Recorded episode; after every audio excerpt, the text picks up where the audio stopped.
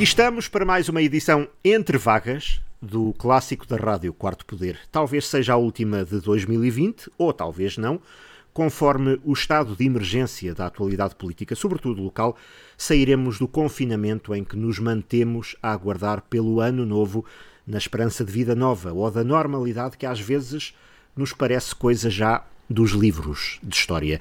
Por agora, nesta sexta-feira, com reposição no sábado, Pedro Pires e Tiago Saraiva Gomes reencontram-se para trocarem impressões acerca das últimas e perspectivarem as próximas.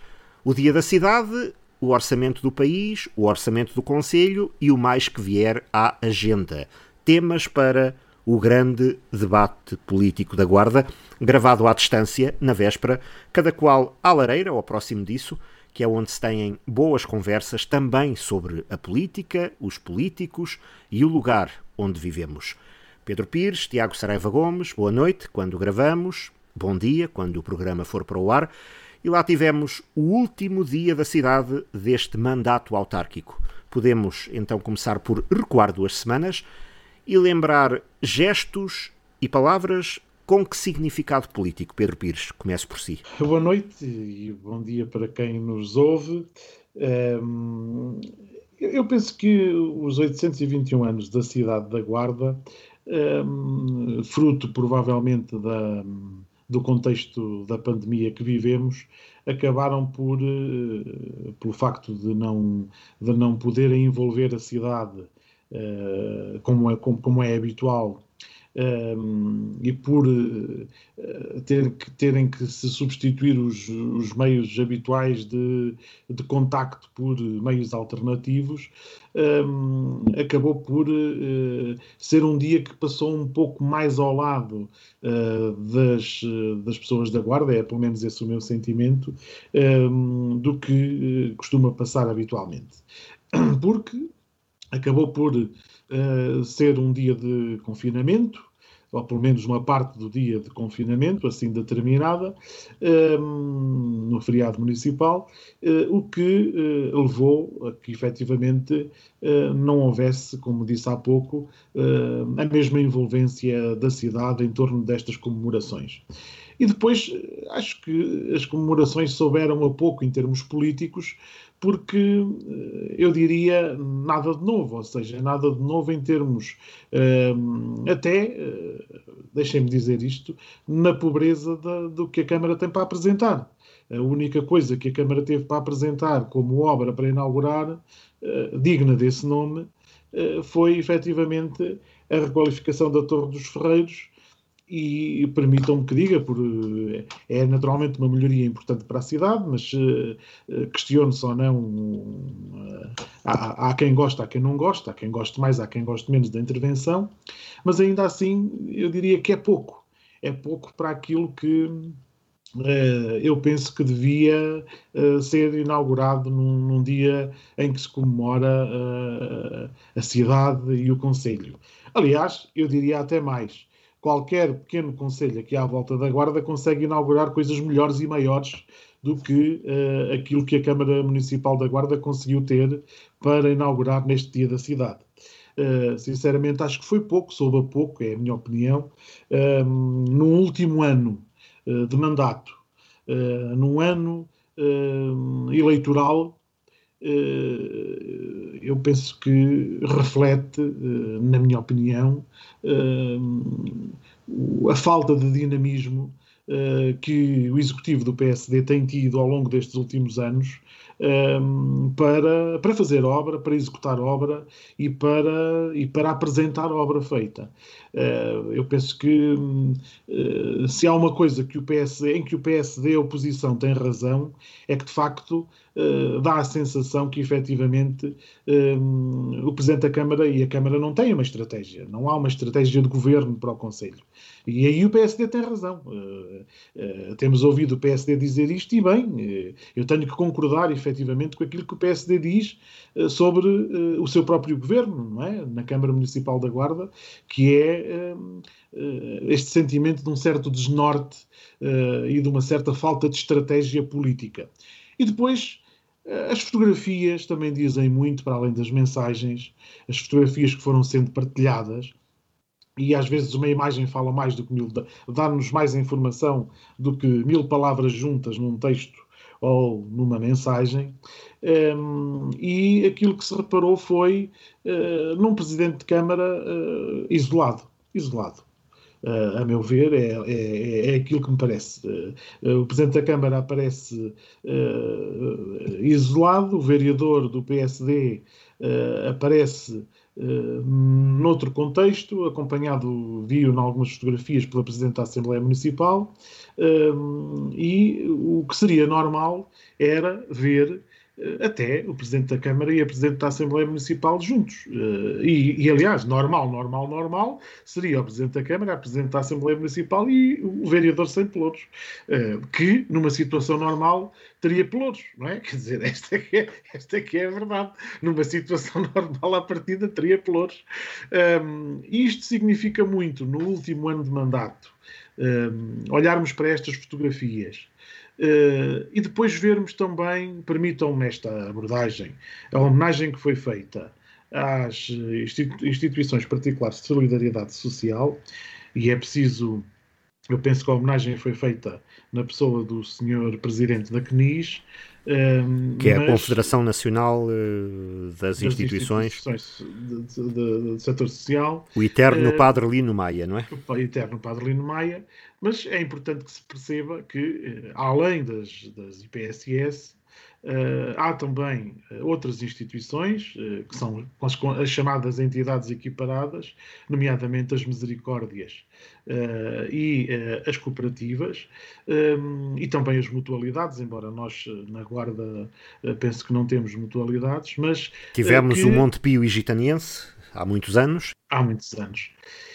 que efetivamente também merecem, eh, da mesma forma, eh, a mesma homenagem. Eu não estou aqui, naturalmente, a criticar a Câmara por se ter cingido e até as, eh, as contingências do momento apontam para que tenha sido efetivamente uma cerimónia, enfim, simples e, de, de, e com, com todas as regras de segurança. Eh, e, portanto, não garantindo ajuntamentos e não garantindo muitos convidados, mas eh, verdadeiramente fazia sentido eh, que nessa homenagem também estivessem tivessem estado as misericórdias e as, o setor cooperativo, que, que, também existe no Distrito da Guarda e no Conselho da Guarda particularmente. E, portanto, sem querer criticar esta homenagem às IPSS, há uma coisa que me saltou à vista e achando que é muito justa, hum, achei a cerimónia do Dia da Cidade para um último dia da cidade do mandato demasiado hum, curta nas homenagens. Hum, porque o Dia da Cidade serve para isto. Isso é verdade que nas IPSS homenageamos um conjunto muito vasto de, de pessoas, de, de, dirigentes, de trabalhadores, de, de, voluntários que, que todos os dias nelas trabalham, é verdade, e só por si, nesse número, já temos eh, quanto baste para homenagear. A verdade é que eu acho que faltou aqui um pouco mais de simbologia era um dia que se devia revestir de um pouco mais de simbologia política nas homenagens uh, e, nesse sentido, acho que devia ter ido além desta homenagem coletiva, que é muito justa, como acabei de dizer, e que preenche efetivamente muito uh, este sentido de homenagem da cidade, mas que acho que não devia ter ficado só por aí. Devia ter havido outras homenagens, atendendo até a que pode ser a última vez que Carlos Chaves Monteiro tem a oportunidade de as fazer, uh, atendendo até a, a esse facto. Uh, e portanto, uh, enfim, sendo, tendo essa oportunidade, poderia porventura ter aproveitado, eu tê-lo-ia feito para uh, uh, poder uh, render mais homenagens além da, das IPSS. Tê-lo-ia feito, embora, como digo, essa homenagem é muito justa e preencheu bem o espaço de homenagem do município. No entanto, sendo o último ano político deste Presidente da Câmara uh, e, portanto, esperando que o Partido Socialista ganhe as eleições nas próximas autárquicas, este será mesmo, se assim for, o último ano autárquico de mandato autárquico do atual Presidente da Câmara. Um, nesse sentido, uh, acho que um, podia, ter ido, podia ter ido mais longe. Um, depois, quanto à mensagem política, a mensagem política, eu vou-lhe dizer, penso que foi mais importante aquela que foi passando nas, uh, nos órgãos de comunicação social e nas, nas entrevistas em que o Presidente da Câmara se desdobrou. Um, e penso que de todas, mais ou menos, salta, ressalta uma ideia essencial. Eh, o Presidente da Câmara quer ser candidato à Câmara, como é óbvio, quer ser candidato à Câmara nas próximas autárquicas e quer ser o candidato do PSD. Isso foi, foi aliás, assumido eh, nas, eh, nas entrevistas que foi dando.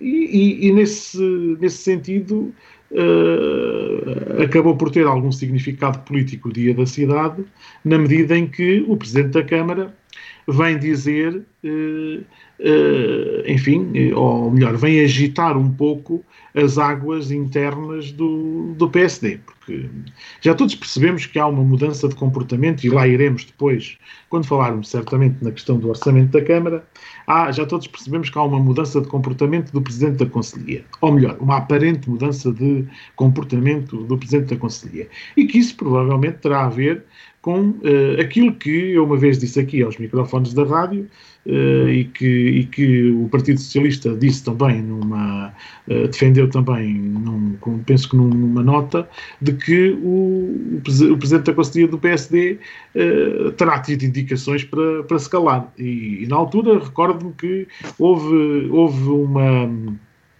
uma vontade muito, muito expressa de vir dizer que no final de uma reunião de Câmara que não era nada disso. Uh, mas, a verdade, mas a verdade é que, se formos uh, rigorosos na análise política, daí para cá, daí para cá, as coisas acalmaram e muito, e muito, em termos de, pelo menos nesta forma de fazer política uh, à descarada contra o Presidente da Câmara naquela forma dos videozinhos, naquela forma do, do, do, da oposição, uh, enfim, pública, digamos assim, uh, ao Presidente da Câmara. E uh, nessa medida o Presidente da Câmara tem aqui uma dificuldade acrescida, tem aqui uma dificuldade acrescida que das duas uma, ou já tem garantia da direção nacional do, do partido de que pode ser candidato, e aí pode estar tranquilo, ou então, se não tiver essa garantia, eu estou convencido uh, que terá grandes problemas uh, até chegar a, a, alcançar a sua, a sua pretensão.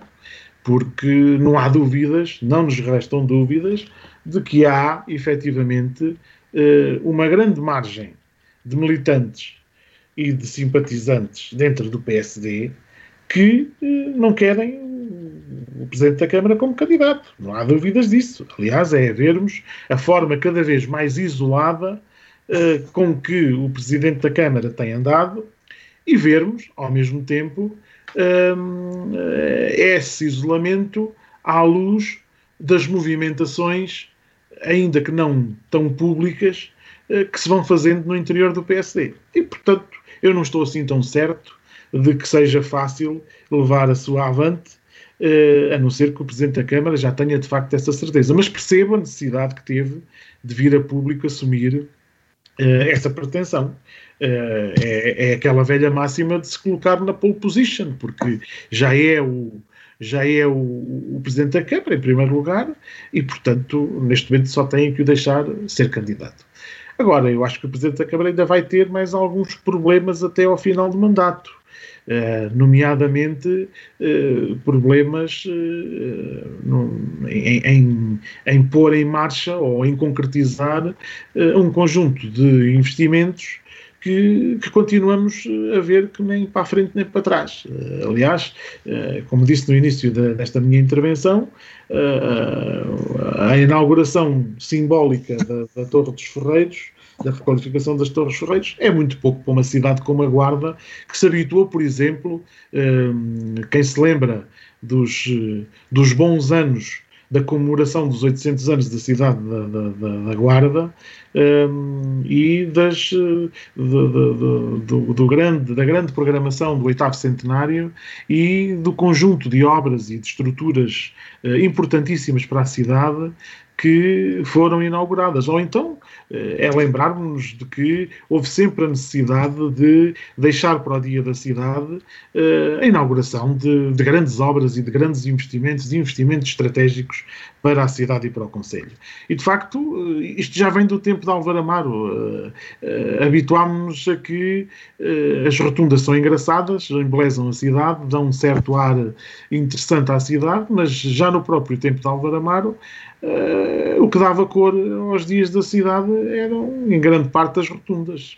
E, portanto, quando, como continuamos à espera, eu estava até a pensar que uh, houvesse a oportunidade de que se inaugurasse a rotunda do comboio lá embaixo, da locomotiva, lá de, já, a linha já está lá desocupada há tanto tempo e, e, até lhe digo, eu olho para aquilo e não consigo perceber o que lá está. Não consigo, nem sei quanto é que se lá gastou, não faço ideia, mas a verdade é que eu ainda pensei que uh, o Presidente da Câmara quisesse dar o seu cunho uh, pessoal a este último ano de mandato e definitivamente lá colocasse a dita cuja locomotiva, que não há meios de, ou carruagem, ou lá o que é, que não há meios de, de, de, de entrar no, no, nos carris ali na rotunda da estação. E portanto eu acho Agora que foi... é uma locomotiva a vapor, uh, a vapor explicou é? o Presidente da Câmara. Pronto, eh, e portanto continuamos. Eh, eu não morro de amores pela ideia, atenção, não, sou contra as rotundas, acho que as cidades têm que simbolizar, eh, pelo contrário, acho que isso faz parte da, da, da, da, requalificação urbana e as cidades têm que ter bom aspecto, têm que ser atrativas e a imagem não digam que não conta, porque eu acho que também conta muito, mas uh, a verdade é que, se pensarmos bem, uh, nos últimos anos, uh, as inaugurações do Dia da Cidade andaram muito à volta das rotundas e, e, e, pouco à volta dos investimentos. Aliás, eu já disse aqui que o, último, o único investimento de jeito que se viu fazer em termos de obra física, no mandato, nestes quase oito anos do PSD, foi efetivamente o o solar do, do, do, dos vinhos, não é? Portanto, o, o, a, a, Comissão Vitivinícola, penso que é assim que se chama, solar do, do não sei solar se é assim dos vinhos da Beira Interior. Da Vinhos da Beira Interior, que naturalmente, sendo uma obra no velho uh, quintal medroso, interessantíssima, é,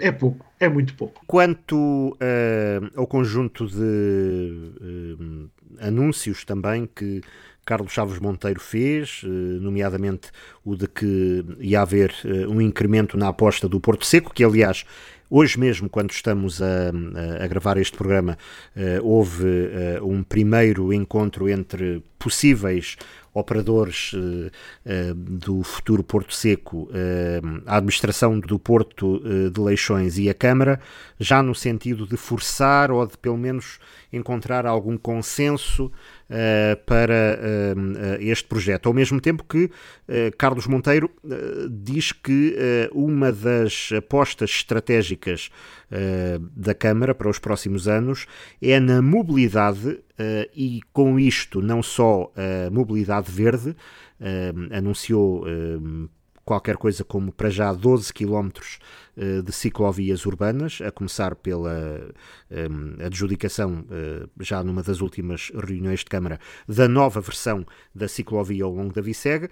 Revelou também que as obras que estão a ser feitas no centro da cidade, nomeadamente naquele eixo das avenidas Afonso Costa, Alexandre Herculano e depois Rua Soeiro Viegas e Avenida Dona Amélia, uh, vão incluir também ciclovias urbanas, e isto porque há agora uma tentativa de aposta uh, no, na consolidação do cluster automóvel, mas acrescido uh, do, da vertente da uh, mobilidade elétrica.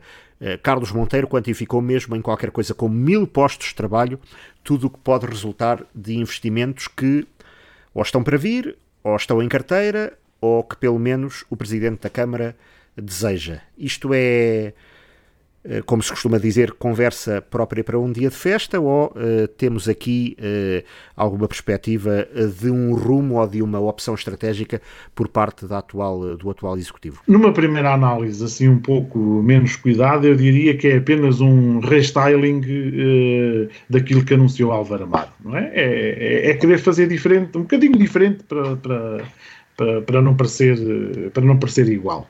Esta é a primeira análise que se pode fazer assim de uma forma mais, mais uh, imediata. Depois, uh, é verdade uh, que, que, tem havido sinais muito claros, até da parte do, do governo, de querer apostar na guarda. é o caso da que vimos eh, da Olano, em que eh, sabemos que, até a propósito da vinda da, da, senhora, de uma visita da Sra. Ministra do Trabalho, Solidariedade e Segurança Social, Fernanda Mendes Godinho, eh, à própria empresa, sabemos do papel importante que a doutora Ana Mendes Godinho teve na aproximação uh, do governo uh, ao Olano nessa, nessa ideia do Porto Seco. Aliás, há declarações da senhora Ministra e há declarações de, dos próprios, do próprio responsável da Olano a propósito desse dia. Um, e sabemos da intervenção e da aposta que, que o governo quer fazer e quer continuar a fazer, pelo menos são essas as, as as, são esses os indicadores e os sinais que nos vão chegando uh, na guarda, uh, isto não, na, na, mesma linha daquilo uh, que foi deixado, digamos assim, de herança do projeto da plataforma logística e de tudo aquilo que, enfim, é, é, é, preciso eh, erguer para concretizar esse velho sonho da Guarda. Eh, e, portanto, nesse sentido, eh, eu penso que a Câmara Municipal tem que fazer o seu papel, tem que fazer o seu trabalho, tem que ter essa ambição, naturalmente que sim, e depois é esperarmos também que estes sinais que o, a Administração Central está, tem dado uh, para com o nosso município uh, possam efetivamente ser uh, também concretizados, porque a Câmara sozinha não conseguirá fazer nada. é preciso termos, termos bem presente que um, a concretização de um porto seco ou a concretização deste tipo de investimentos a partir da plataforma logística, eh, só se conseguirão fazer com o empenho do governo. Uh, e o Sr. Presidente da Câmara tem que ser justo uh, nessa, nessa apreciação e não pode assumir para si exclusivamente o protagonismo desta ideia eh, quando sabe que efetivamente uh, tem sinais e tem tido uh, e tem tido efetivamente sinais muito positivos de que a administração central também estará ao seu lado nesta, nesta matéria. Portanto, é bom para a Guarda que todos possamos caminhar Uh, nesse sentido. Tiago Saraiva Gomes, boa noite quando gravamos, bom dia quando o programa vai para o ar, bem-vindo também. E impressões, gestos, palavras, significados políticos destas celebrações do último dia da cidade do atual mandato. Boa noite, Pedro, boa noite, Rui, uh, bom dia a quem nos ouve. Uh, sem dúvida nenhuma, deixe-me começar e deixem-me começar por dizer que normalmente a guarda inspira sempre todos a, a sonhar, e a, porque é alta, está mais junto do céu, e começar precisamente. E sonhar é bom, é, sonhar é bom, e portanto agradeço ao, ao Pedro esse, esse facto de que de continuar a sonhar e, e, sonha sempre, e é bom sonhar que terá sido o último ano de mandato do, do PSD no, nos destinos da Câmara da Guarda e que nas próximas eleições autárquicas o, o PS sairá vencedor. Não, não, creio, não creio que isso aconteça, que tal aconteça, até porque uh, efetivamente a população da Guarda e a Guarda em geral quer de, na cidade, quer nas suas freguesias rurais, uh, está consciente do trabalho que tem sido, tem sido desenvolvido ao longo dos últimos sete anos, nestes grandes 821 anos uh, de história da nossa cidade. Uh, sem dúvida nenhuma. E como disse o, o Sr. Presidente de Câmara, é necessário adaptar-nos e saber fazer diferente. e efetivamente este foi um ano, 2020, foi um ano que nos colocou à prova. E felizmente conseguimos festejar, mesmo que com as restrições ao comércio uh, e à circulação de pessoas, que mesmo num feriado municipal, que foi tido como sendo feriado nacional, uh, nos impuseram. Uh, é um ano diferente, é um ano que, claro, somos a todo, se calhar a pouco. Mas eu começava também por dizer essa e recordar essas palavras de esperança que o, que o Sr. Presidente de Câmara disse no dia da cidade, uh, sobretudo no, no, na questão do apoio às famílias e às empresas. A, continua, a continuação de, das medidas do, do, do, do, vasto programa de salvaguarda uh, é algo marcante uh, deste do atual executivo, é algo marcante para as pessoas. É isso que as pessoas neste momento precisam. As pessoas precisam de saber e ter a confiança isso é o slogan desde 2017 até esta parte e até 2021, é a confiança de que efetivamente tudo está a ser feito para, para uh, enfrentarmos juntos, em conjunto, uh, esta pandemia que nos assola. Sem dúvida nenhuma, qual melhor homenagem, senão também às IPSS, justíssima homenagem, que diariamente, não só na pandemia, mas ao longo de vários anos e todos os anos, apoiam sobretudo quem, quem mais necessita e apoiam várias pessoas e são várias as instituições que, que nos orgulham ou no, ou no nosso Conselho. Sem dúvida nenhuma, a homenagem podia se estender a muito mais gente, a muito mais instituições, uh, a, muito a, muitas mais pessoas. Uma homenagem à própria Guarda, se me permitem, sem dúvida nenhuma, mas todos sabemos que temos que encontrar uh, algo concreto para homenagear e entregar esta homenagem, esta forma de nós agradecermos o trabalho e empenho dessas pessoas na nossa, na nossa cidade e na nossa vida. Quanto às, à inauguração, eu acho que está belíssima. Aliás, eu acredito que nós conseguimos agora ter uma das imagens mais belas da Sé.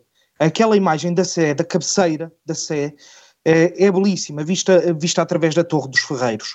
E isso é-nos permitido através desta grande obra. E não, não concordo com o Pedro que seja pouco. É, é aquilo que as restrições e aquilo que, que infelizmente, uh, nos, nos é possível. Porque, repare, temos, e temos visto, por exemplo, através do Facebook do, do, do, município e notícias que têm vindo a público, as inaugurações ao longo, ao longo do ano e ao longo de, das semanas eh, que, sobretudo acordos de cooperação, por exemplo, nas diferentes juntas de freguesia do, do nosso Conselho. Temos também visto, por exemplo, as obras que há na cidade, as obras que estão a, a, a acontecer na cidade. Temos dois grandes eixos, eh, tanto a Rua do Encontro como a Avenida Alexandre Colano e a Avenida Afonso Costa, a serem reestruturados. Uh, portanto, a obra, a obra está na cidade, a obra aparece na cidade. Uh, vemos também o corteirão associativo que, junto da Torre Velha, na, ao, pé de, ao pé dos antigos bombeiros, no, naquele largo, e, e, sabemos que a obra está a acontecer, que a obra está a decorrer na. Essa, é, essa, é, essa é de Mafra, é como a de Mafra, não. É, é uma obra tipo obra de Mafra. O quarteirão das, das, das não, associações. Não, Pedro. Não, é, não. Mafra não, porquê? Obra... Traz o ouro do Brasil? Ou é porque não, é muito demorada? É, é, porque eu já vejo lá, já, já vejo aquilo tanto, não, há tanto tempo. Olha, é, também é diziam o mesmo, também, também, diziam, também diziam o mesmo acerca da Torre dos Ferreiros e olha, está inaugurada.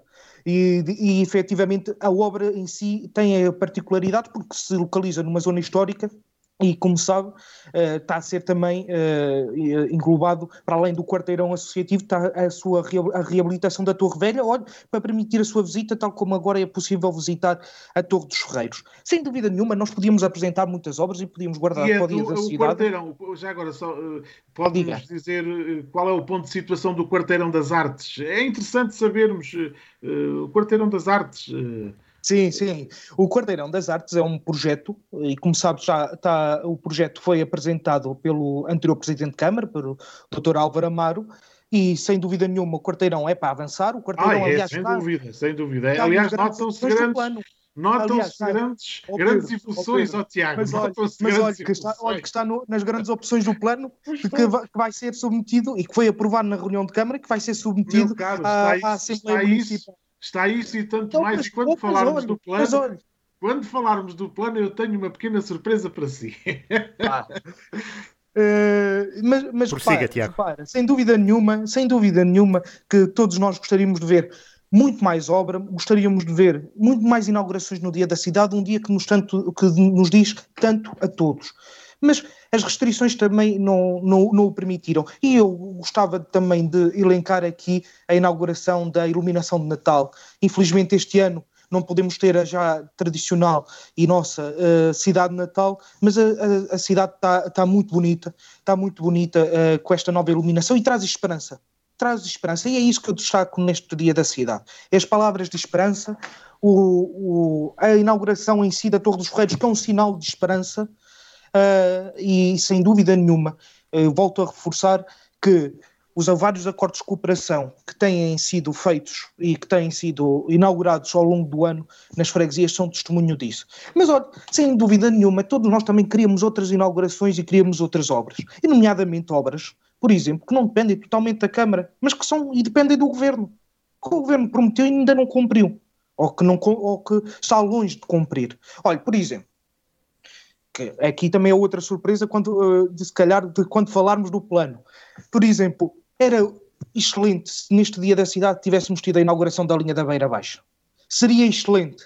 Mas a inauguração, não se preocupe que está para breve. Não se preocupe que está para breve. Então, está para breve. Ou então a da linha da, e a da linha da Beira aquela, É a linha da Beira é, Baixa, aquela que os senhores interromperam, que o PSD interrompeu. E que depois não, o PS, não, e que depois o PS deu, que o PS deu continuidade. é essa. É dessa que está a falar. Não, não é essa, não é essa, não. É, é aquela que foi negociada pelo anterior governo do não, PS. Não, não é, não é, Tiago. Não é, é, essa que está em obra. É aquela que é vocês pararam, é aquela que o PSD parou e que o PS vai inaugurar.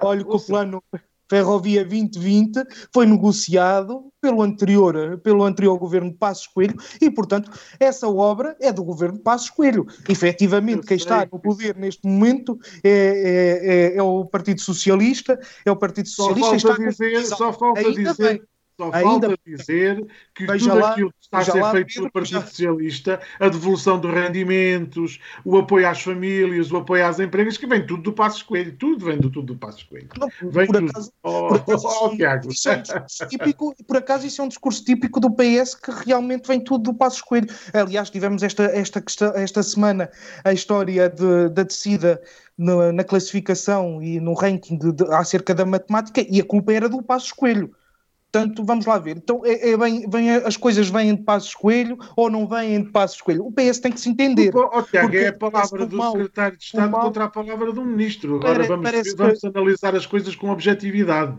Parece é. que o que é mau é que vem e o que é bom que transformou-se e nasceu e nasceu neste dia. Mas também, por exemplo, a questão das portagens, mas já, eh, com certeza já lá já vamos. Falaremos. Já, quando já falarmos. falaremos. Quando chegarmos ao Orçamento de Estado. O orçamento. Se calhar é com, com esse, quase com esse capítulo único da, da, das portagens. Mas prossiga, nós, prossiga, Tiago.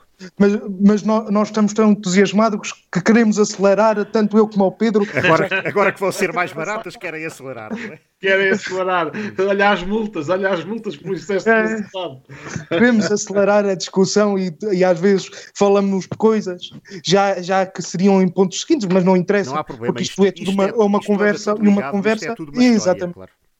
Exatamente. E como disse o, o Pedro, e muito bem, ninguém consegue fazer tudo sozinho e ninguém consegue fazer tudo sozinho e a Guarda precisa efetivamente destes, destes investimentos.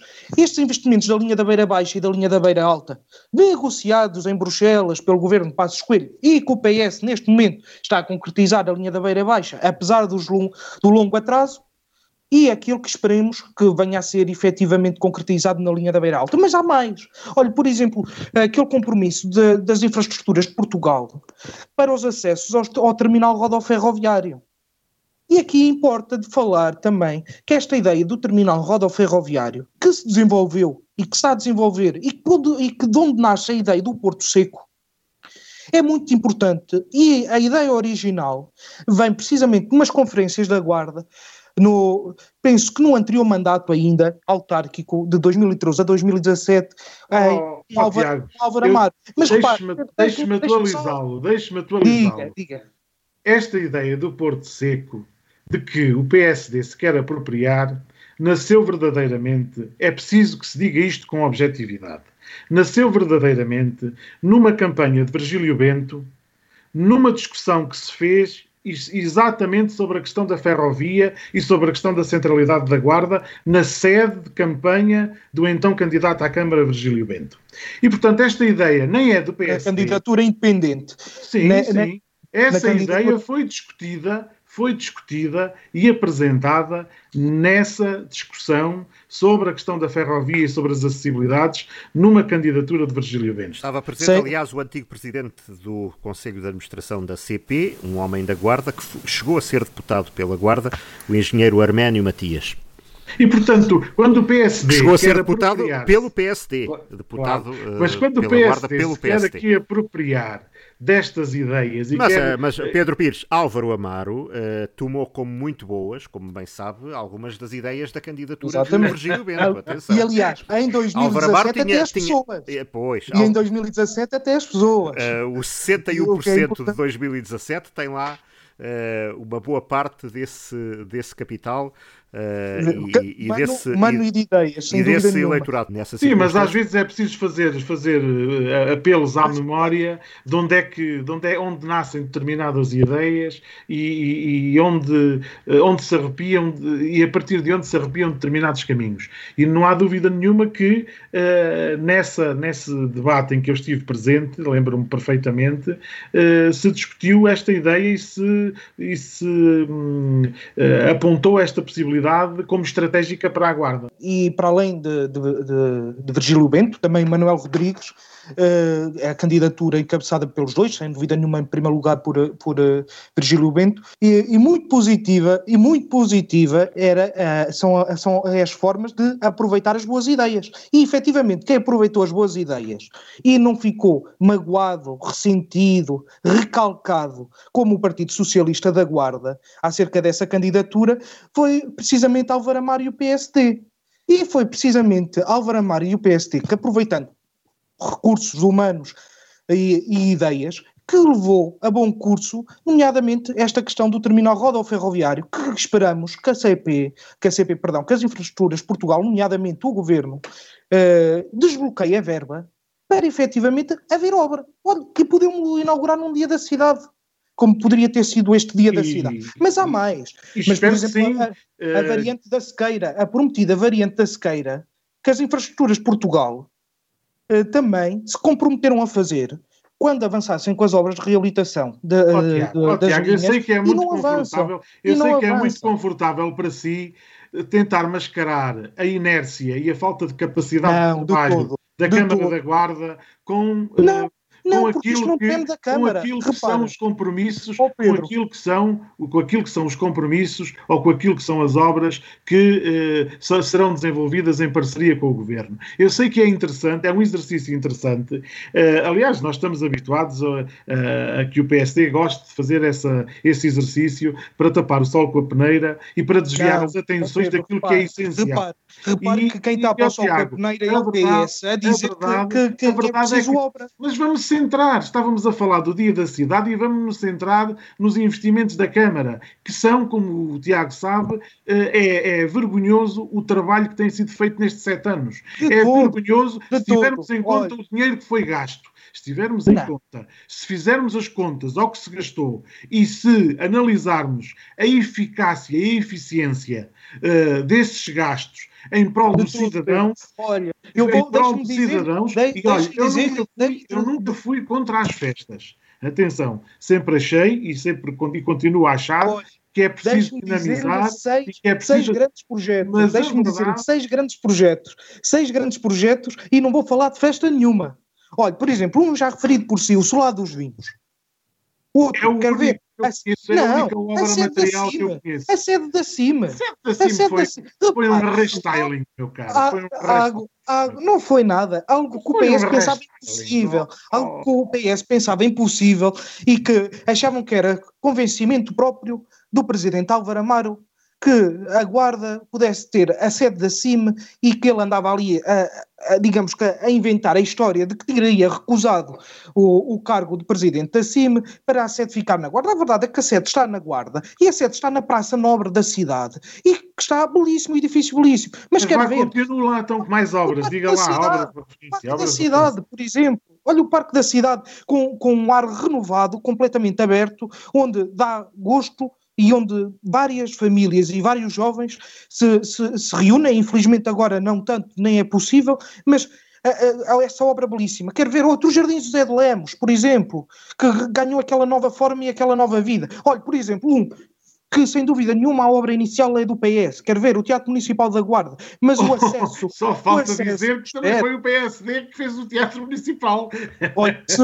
neste exercício, neste exercício interessante. Não, de todo, de todo, de todo. Mas olha, o acesso, o acesso entre o, o estacionamento e a entrada do Teatro Municipal, que era algo verdadeiramente necessário para, para, para usufruir ainda melhor daquele, daquele espaço oh, e daquele. Mas não é estratégico. Continuamos a falar de coisinhas. Estamos não, a falar de coisinhas. Não há, não há uma coisa estratégica. Olha, Tiago, Olha, não há coerência estratégica no, no trabalho da Câmara da Parda. Deixe-me ir à sexta obra, a grande sexta obra, que felizmente é possível Olá, agora. Mas daqui a pouco você está como o outro com sete pecados, que também não se cala não. com sete pecados. Não. A sete, com sete obras. A sete é. obras, os sete pecados, deve ser mal pegadiço do PSD, pá.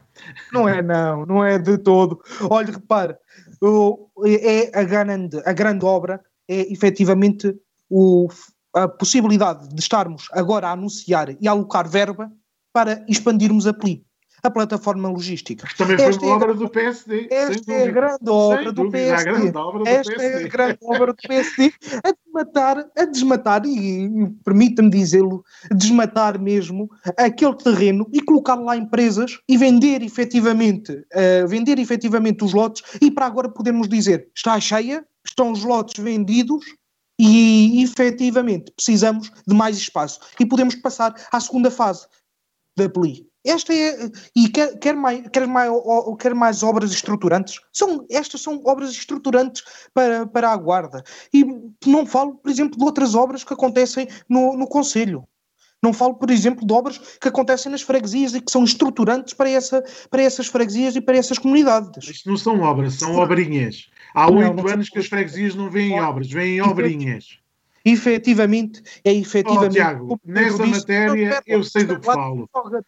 Mas olha lá, repare lá, como o senhor disse, e muito bem, como o Pedro disse, e muito bem, é preciso que haja uh, um, um, conjunto uh, de, de, pessoas uh, que trabalhem em, em, em união umas com as outras para a guarda. E ninguém melhor que o município e o, e o, e, e o, o, Poder Central. Eu elenquei aqui sete obras do município e elenquei três, três estruturantes que efetivamente o Governo Central tem esse poder, porque tem o fundo para isso, para as fazer e não as faz, apesar de as prometer apesar das prometer. Oh, oh, Tiago, falta um mandato, turismo. Ah, uma coisa, já não falta eu sei, turismo. Eu sei que vocês estão muito apressados, eu sei que vocês estão muito apressados, mas eu sei que vocês estão muito apressados e que o PSD está com muita sede para ir ao pote do poder.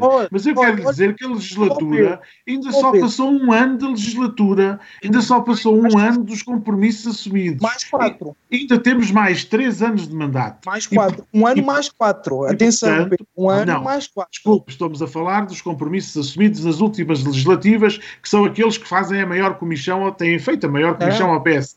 E, portanto, a linha da beira alta e da beira baixa são do, do oh, homem, Isso está resolvido e foi o PS que resolveu. Deixe lá acesso, isso. Devemos ficar ao... todos contentes quando o, quando o, o PS ao, resolver olha, O acesso ao terminal rodoferroviário, o acesso ao terminal rodoferroviário e a variante da Sequeira e dos Galegos também foi assinado em 2018, portanto também é da anterior legislatura. O Hotel Turismo também é da anterior legislatura. Portanto, o Hotel Turismo, era, o Hotel Turismo.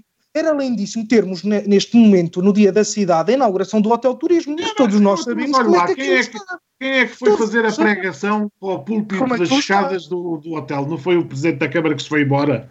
O tal da confiança que traiu a confiança? Então, mas isto, não, não é. Ele foi. é que fez a pregação, quem se lembrar. Foi ele que escolheu. Mas agora que o PS continua a bloquear. fazer a pregação a dizer que. Então, mas foi-se embora e não deixou isto resolvido. Não sei como é que é, não faço ideia. Olha, não sei. Não faço ideia. Vamos avançar, meus senhores. Uh, por falar. Bloqueia a situação. Por falar em hotel de turismo, o que dizem uh, da solução anunciada pelo Presidente da Câmara para a pousada da Juventude. Em síntese, o Governo uh, terá uh, transferido para a Câmara a posse do edifício, que por sua vez a oferece a sede ao uh, Instituto Politécnico da Guarda por 15 anos para função de alojamento de estudantes, depois de gastar cerca de 15 mil euros na reparação do telhado. Um, é tudo quanto a Câmara diz que é necessário para tornar habitável aquele antigo espaço de alojamento juvenil, mas para que não perca essa vertente, a própria Câmara uh, terá acordado também com o IPG uh, uma renda anual estimada de 10 mil euros para garantir a utilização de alguns quartos, em algumas épocas do ano, uh, que não aquelas de maior pressão em termos académicos, para fins de alojamento turístico. Tiago Saraiva Gomes quer começar, até porque uh, sei que esta é uma matéria que lhe é muito cara e em relação à qual tomou posição uh, várias vezes, até na sua condição de dirigente partidário, de dirigente da JSD. Sim, sem dúvida nenhuma, a questão da pousada da juventude é algo que tem acompanhado o trabalho também da JST ao longo dos últimos anos, assim como do PSD, uh, numa defesa de, deste espaço para, para a cidade e para que efetivamente se lhe dê uso. Hum, o seu uso original, que seria a pousada, seria o ideal, mas sobretudo para que se lhe dê uso. Uh, eu queria destacar uh, dois ou três aspectos acerca uh, da, da pousada da juventude. um deles é a, a, divergência de valores. Isto porque a divergência de valores ao nível de obra ouvimos há uns anos atrás, há cerca de um, dois, três anos, perdão, atrás, que efetivamente a reabilitação da pousada custaria centenas de milhares de euros, centenas de milhares de euros e não estes 15 mil euros que o Presidente de Câmara agora, agora uh, vem a dizer. É assim, quanto mais dinheiro se poupar, melhor, sem dúvida nenhuma. Uh, mas uh, espero que a ser colocado ao serviço do IPG, nomeadamente para receber estudantes, o que, o, que tenha efetivamente as condições necessárias para isso e não simplesmente se faça um, uma, uma obra para tapar buracos e não, e não dar as, as verdadeiras condições a quem, a quem vai usufruir do espaço. Teme que Mas o barato possa sair caro? Temo que o barato possa sair caro e, sobretudo, ao nível da, das condições, porque temos que pensar que uh, quem para sermos uma cidade atrativa ao nível uh, de ensino superior, também precisamos dar essas mesmas condições. Este é um, um primeiro aspecto. Um segundo aspecto é, é, a questão do, do seu uso enquanto residência para estudantes. Sem dúvida nenhuma, uh, eu defendo que, e como estava a dizer há pouco, defendo que nós temos de ser atrativos e, e, e potenciar a quem, a quem escolhe a guarda para, para estudar, ou quem, por exemplo, vindo com, através de vários acordos que existem de outros países de, de alunos internacionais escolham vir para a Guarda uh, prosseguir com os seus estudos, uh, tenham as mínimas condições, sobretudo estes últimos, sem esquecer, é óbvio, os alunos internacionais, os alunos nacionais, mas sobretudo estes últimos alunos internacionais que estão numa condição, e aliás, a atual situação de pandemia veio precisamente uh, aqui há uns meses atrás, em junho, julho, a colocar isso em evidência, que estão numa situação uh, mais, uh, muitas das vezes mais negligenciada, para além de estarem longe das suas,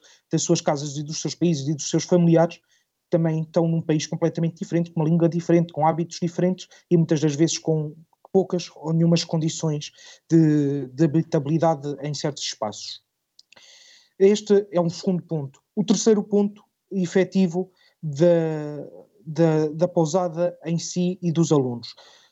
Eu acredito que uh, o Instituto Politécnico da Guarda tem que procurar condições para esses alunos. A pousada, se não pode servir como pousada, pode servir como, como residência, ou menos utiliza o seu espaço, é verdade. Mas a Guarda também não pode perder a capacidade de pousada.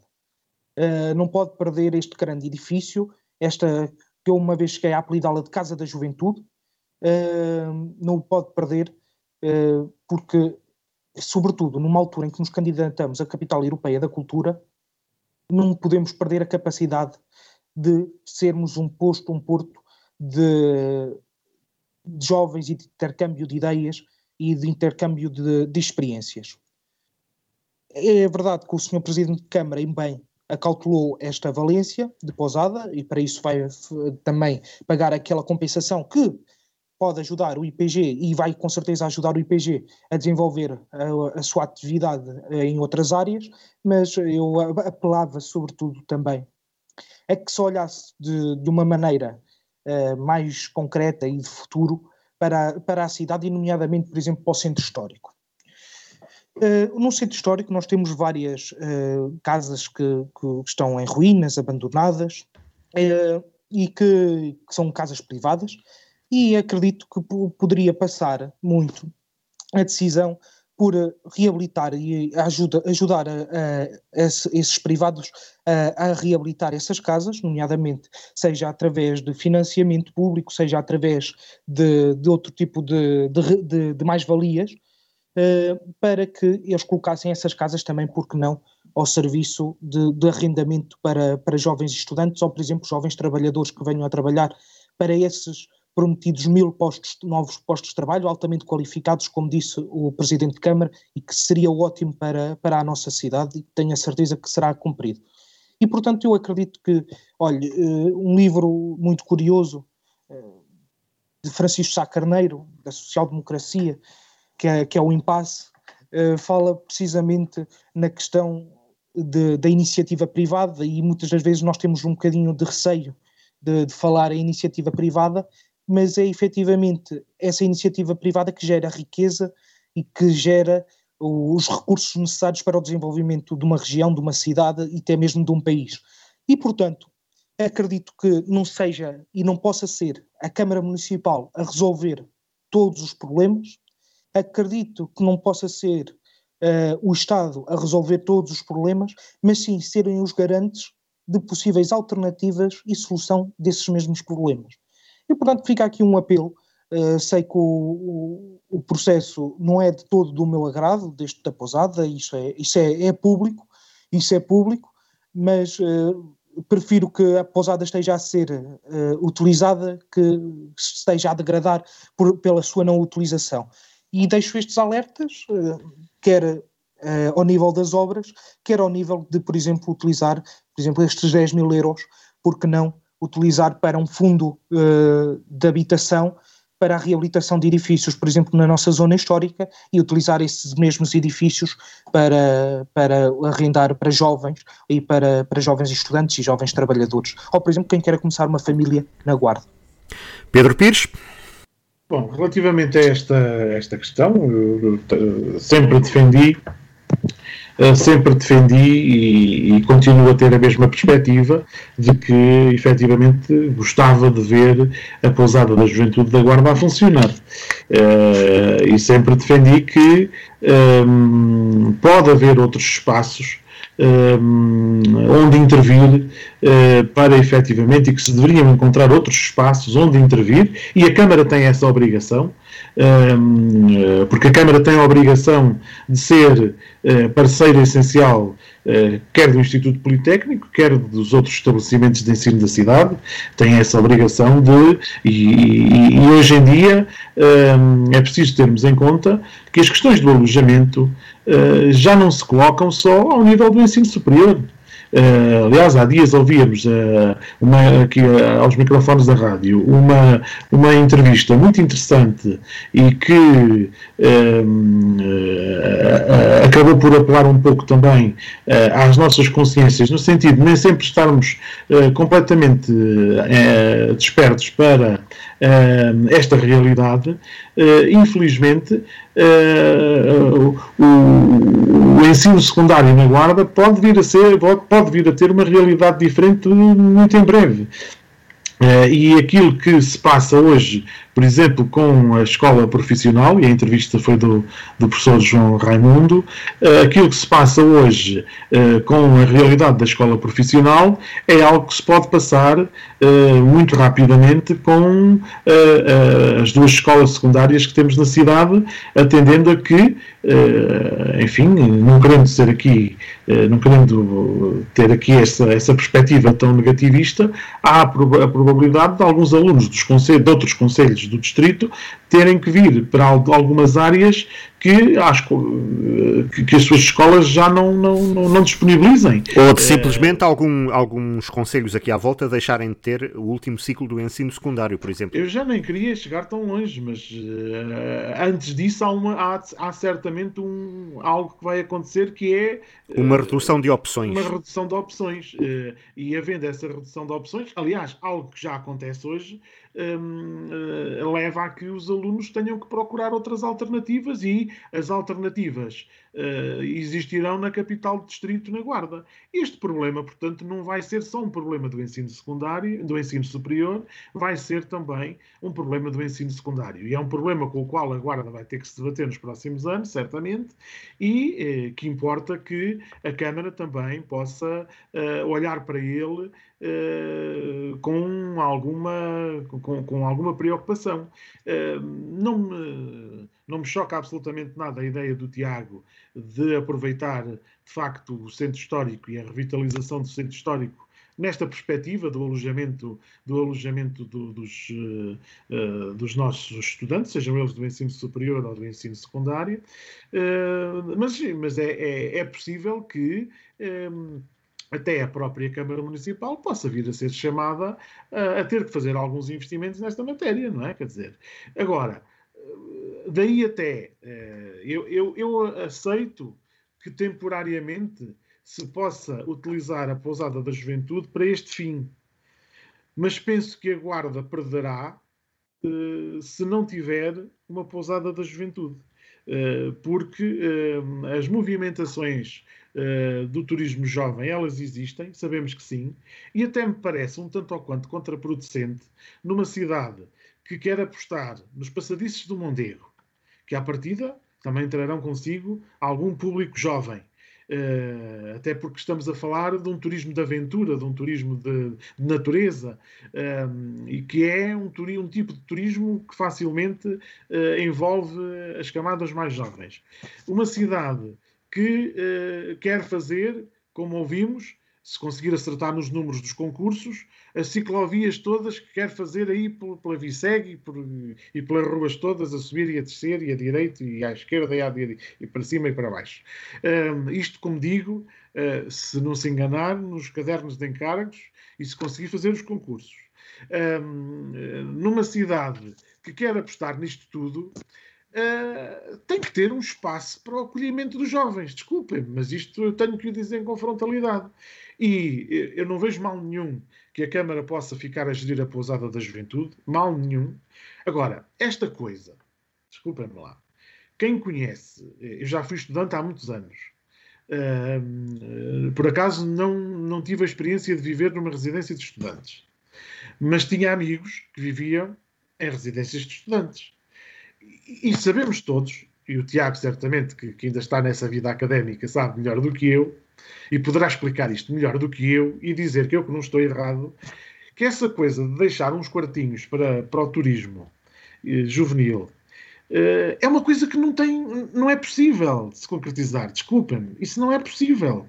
Quem, quem, quem acha que é possível fazer isto, isto é, é, é fácil de arquitetar em teoria. Eu disse isto já há alguns anos atrás, num célebre programa uh, em que discutimos isto aqui também no Quarto Poder, ainda com, com o saudoso Tiago Gonçalves, um, que era, aliás, um, um acérrimo defensor, e nisto estávamos, como noutras matérias, mas esta era uma daquelas matérias em que estávamos 100% de acordo um com o outro em relação à, à pousada da juventude.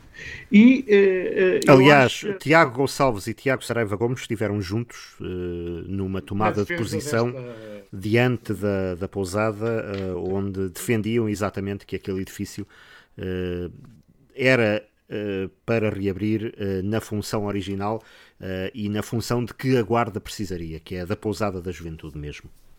Agora, é verdade que o Instituto Politécnico tem feito aqui uma pressão grande para ficar com a pousada. Eu acho que isso é notório, já vem de trás, não é de agora.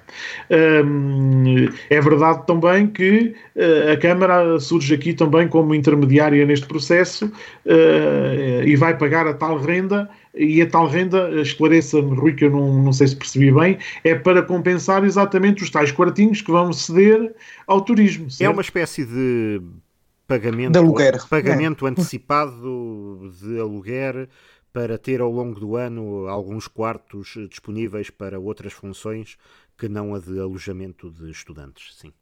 Isso vai ter muitas dificuldades em funcionar porque vai depender dos públicos que estejam nessa residência de estudantes, vai depender desde logo de, dos períodos em que esses quartos fiquem disponíveis, porque eu recordo-me de ter falado em tempos na possibilidade desses quartos ficarem disponíveis nos períodos das férias uh, do Natal, do, do, do, da Páscoa e do verão. Um... Mas, oh, oh, Pedro, repare, desculpe interrompê-lo, mas repare, isso torna eh, praticamente impossível. Um estudante que está numa residência não anda com, diga, desculpem a expressão, com a tralha para a frente e para trás nas férias do Natal, nas férias da Páscoa, do Carnaval. Mas, oh, oh Tiago, isto, isto foi falado, isto foi falado em tempos. No verão. Rui, não sei se se recorda sim, sim, disso, sim. foi essa a primeira teoria que foi. Eu agora não sei se especificaram melhor o que é que, o que, é que, o que, é que decidiram, mas a, a, terem, a terem em consideração um cenário destes, têm que ficar efetivamente reservados quartos todo o ano para, para esse fim. E a pousada também não tem assim um número ilimitado de quartos. Uh, que permita. Uh, os jovens andam sempre Até em porque se, se, a pousada vai acolher, eh, enquanto residência de estudantes, alunos provenientes de países estrangeiros, menos óbvia é essa mobilidade. Essa mobilidade, uh, exatamente. Ou seja, não vão a casa num fim de semana exatamente. prolongado. E, não vão a casa numas férias de Natal, e, e Páscoa repara, ou Carnaval, como diz o Tiago, não, não é? Se calhar como, nem como... numas férias de verão, quanto mais. Nem numas não, férias de verão. E nós tivemos esse caso, por exemplo, este ano, com aqueles alunos que tiveram infectados com, com a Covid, que, por exemplo, estavam cá a passar o verão, ficaram cá durante o verão, eram alunos internacionais. A maior parte dos alunos internacionais não vai aos seus países de origem durante todo, toda a realização do curso. Uh, é, é, uma realidade também que mexe oh, muito Tiago, com eles e por isso é... temos que ter certa, certa compreensão e não é só compreensão, mas também um, um, um tratamento e, e, um, e, uma, e dar-lhe condições, e daí eu ter falado no, na divergência de valores, que sejam passíveis de ocupar durante todo o ano. Até porque a pousada está decrépita, é, não há Exatamente. outra maneira de, de, classificar o estado de manutenção daquele edifício, não é? Exatamente. Não, é preciso, é preciso Mas, naturalmente repare, fazer investimento, não é? E como o Pedro dizia, eh, nós fazemos, estamos a fazer um, o, investimento nos passadiços do Mondego, estamos a fazer o, o investimento, fizemos está, e continua-se a fazer o investimento na, na, no Rio Diz e no Rio Noem. Continua-se a fazer o investimento em outras áreas estruturantes da cidade, como por exemplo as ciclovias. Continua-se a fazer um investimento de tornar a Guarda cada vez mais atrativa e este grande investimento uh, de todos para a capital europeia da cultura e torná-la uma, uma cidade voltada para a Europa e que necessita efetivamente da presença de jovens, nós não podemos dizer ah, venham só durante o verão ou venham só durante o Natal. Os passadiços não vão estar só abertos durante o verão ou durante o Natal. Nós precisamos de um espaço que tenha quartos durante todo o ano alocados a essa função. A essa função. Por isso, eu também considero, e disse há bocadinho, estes 10 mil euros de compensação e o guardar estes quartos é algo que me, que me fica muito em reserva. Coloca-me. Não, eu acho que é possível. Olha, eu, eu digo-lhe mais: eu, se fosse deputado municipal, na próxima Assembleia Municipal. Agora já não é presidente da Câmara. Agora, Agora já, já, não é se fosse presidente da Câmara, já é se fosse deputado oh, municipal. Oh, oh, oh meu caro, olha, a gente põe-se sempre na pele de qualquer um, pronto. É, é, é, é um pouco isto. Se fosse o que é que eu faria? Eu gosto sempre de fazer este exercício, porque acho que é um exercício muito interessante. Já foi deputado municipal? Já, foi. já fui deputado municipal. Já Presidente de Junta também já foi. Presidente de Junta também já fui. Portanto, é uma realidade que conheço muito bem. E, portanto, eu, se fosse deputado municipal, eu colocaria esta questão e quereria ver esta questão bem esclarecida numa Assembleia Municipal, muito sinceramente. Porque é preciso perceber quais são os pressupostos uh, destes 10 mil euros uh, que voam para o Instituto Politécnico, legitimamente. Eu até entendo que como disse já há pouco, acho que a Câmara tem a obrigação, tem essa obrigação de fazer investimento, quer no, no Instituto, quer nos estabelecimentos de ensino. Eu acho que é, é fundamental que o faça e que melhore as condições, eh, porque melhorando as condições de, de, de, do ensino na cidade, torna a cidade mais atrativa e, e contribui para a fixação dos jovens. Um, e, e agora, é preciso também percebermos uh, a forma como as coisas estão feitas. Também não custa nada que nos expliquem uh, os contornos da, da, da, situação e que, nos, e que nos expliquem como é que vai funcionar. Ainda assim, eu uh, terei sempre esta visão de que gostava de ter, de gostava de que a Guarda continuasse a ter uma pousada da juventude. Até porque gostava... há outras vertentes de aproveitamento destes espaços de turismo jovem uh, que começam a, a surgir noutras unidades uh, do país uh, e que resultam da tal nova normalidade, como agora se, se diz, uh, que é nomeadamente da disponibilização de pousadas para zonas de teletrabalho. Ou seja, nestes sim, últimos sim. meses Uh, houve uh, uma corrida a um novo modelo que é um misto de descanso e trabalho, e talvez esta fosse, numa cidade capital distrito, uh, e ainda por cima naquele local, talvez esta fosse uma boa valência também para dar uso à, àquele edifício. Portanto, estamos porventura, ou estão porventura, a negociar com base em paradigmas do passado quando podíamos uh, olhar já mais em frente. Embora o Presidente da Câmara, na entrevista que deu à rádio, uh, tenha também dado a entender que uma das contrapartidas que pede ao Instituto Politécnico uh, é de que transforme aquele espaço numa espécie de centro intergeracional e numa grande sala de estudo aberta também para aberta também aos estabelecimentos de ensino secundário, porque uh, há, há, muito essa necessidade, só a Biblioteca Municipal uh, Eduardo Lourenço é que disponibiliza esse serviço. Estou a falar do centro da cidade, claro, porque o próprio Politécnico tem uma biblioteca, mas uh, sente-se essa necessidade de um local de encontro, um local de estudo, um local de contacto, um local de diálogo uh, entre as várias gerações e entre os vários níveis de ensino na Guarda, dizendo Carlos Chaves Monteiro que também seria uma forma de o Politécnico estar mais perto de um potencial público e que então começasse a atrair alunos das escolas secundárias da cidade também para preencher as próprias vagas e, e que este apoio é também um incentivo a que o IPG faça isso. Veremos. Sem dúvida nenhuma. E, e repare que é, eu ia destacar precisamente esse, esse aspecto, juntamente com outro que, aliás, vai à discussão esta Assembleia Municipal, que é a atribuição de bolsas a alunos do ensino superior uh, da nossa cidade, do nosso Conselho, desculpem, uh, que precisamente e revela muito a posição do Executivo Municipal e do, e do Partido Social Democrata em apoiar o ensino nomeadamente neste caso o ensino superior, mas também, por exemplo, a aposta que tem sido feita na escola secundária da SE com as obras de, de, de, reabilitação, também o ensino secundário. E eu destacava aqui, concordo absolutamente e faço minhas as palavras do, que o Pedro utilizou, acerca do, do ensino secundário. Nós temos que olhar verdadeiramente para para o ensino secundário na nossa cidade. Olhem, permitam-me que destaque também o exemplo de Pinhel, que tem feito uma aposta muito concreta na reabilitação dos seus, do, do, dos seus edifícios, uh, do seu parque escolar, precisamente porque uh, vêem esta necessidade de suprimir uh, certas carências que já vão, já vão sendo sentidas em conselhos, em conselhos limítrofes. E nós, provavelmente, a Guarda precisa necessariamente dessa aposta. Eu recordo-me de, de, grandes defesas, nomeadamente onde atualmente se localiza o QDOS, o Centro de, de Distrital das Operações de Socorro, que inicialmente era uma, uma residência, de tornar aquele edifício uma residência e uh, arranjar um sítio mais condigno também para o próprio uh, Centro Distrital de Operações de Socorro, que aliás poderá uh, em breve tornar-se centro não distrital, mas intermunicipal, e, que, e esperemos que, ele, que ao haver essa transição ele não saia da guarda, por isso eu acho que seria muito bom aqui, uh, ideal e, e fulcral que o Governo e a, e a Guarda entendessem localizar esse centro intermunicipal de operações de socorro e aí depois nas atuais instalações uh, o que o, o que DOS ocupa, instalarem, por exemplo, uma residência que estando ali próximo de uma escola secundária que está a receber obras de reabilitação, poderia muito bem uh, ser servida para esses fins, nomeadamente de, de, de residência para alunos do secundário, por exemplo. Por exemplo. Muito bem, avancemos. A Guarda já teve, a Guarda já teve esse, esse, esse conceito, não é? Uh, tem, tinha essa residência, tem a residência aqui uh, da Gulbenkian, portanto, a Guarda que agora já, é já, também do Instituto Politécnico. Que é que agora é também do Instituto Politécnico. Avancemos uh, e avancemos de modo mais barato a partir de 1 de janeiro, se tudo correr bem, pelas autoestradas do interior.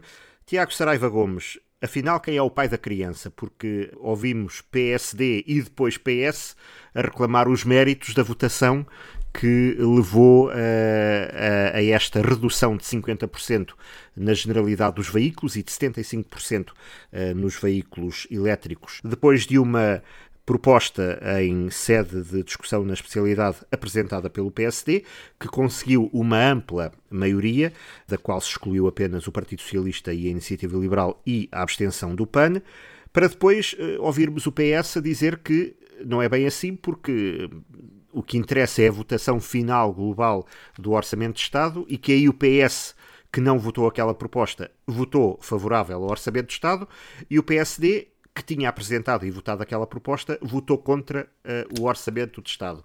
Portanto, ninguém tem culpa, mas todos têm mérito. Uh, uh, repara, isto chega a, a, ser anedótico e, e, e, até um certo. Uma pessoa perde-se no meio de, de, tantas, de tantas alegações de quem é que é o pai da, da, da efetivo da proposta. Mas eu acho que a resposta pode ser muito clara e, e, e efetivamente a proposta nasce, a proposta nasce olha, da, da, da sociedade civil em geral. Uh, claro que, que, quer seja através de vários movimentos que existem na sociedade civil, claro, pela abolição das portagens, que isso seria o ideal, quer, por exemplo, através da, da comunidade intermunicipal das Beiras e Serra da Estrela, que recordo que uh, neste ano tinha feito precisamente essa mesma proposta de redução em 50% das portagens nas autoestradas. E, efetivamente, quem ouve a sociedade geral e leva essa voz ao Parlamento é, é o PSD, através desta proposta e através do deputado da Guarda, uh, Carlos Peixoto, em que apresenta esta proposta e, em boa hora, a mesma foi aprovada. Sem dúvida nenhuma, eu entendo que o Partido Socialista uh, se queira encavalitar uh, na, na medida e, e, queira, e queira usurpar a ideia, guiando com essa ideia mirabolante de que efetivamente eles é que são os originários da, da ideia e da proposta, mas se o PSD não tivesse apresentado essa proposta de que, que, resultou de ouvir a sociedade civil em geral, se o PSD não tivesse colocado à votação na Assembleia da República essa proposta, se os outros partidos, e nomeadamente o PSD, não votassem favoravelmente essa proposta, ela não estava no Orçamento do Estado por, por vontade do PS.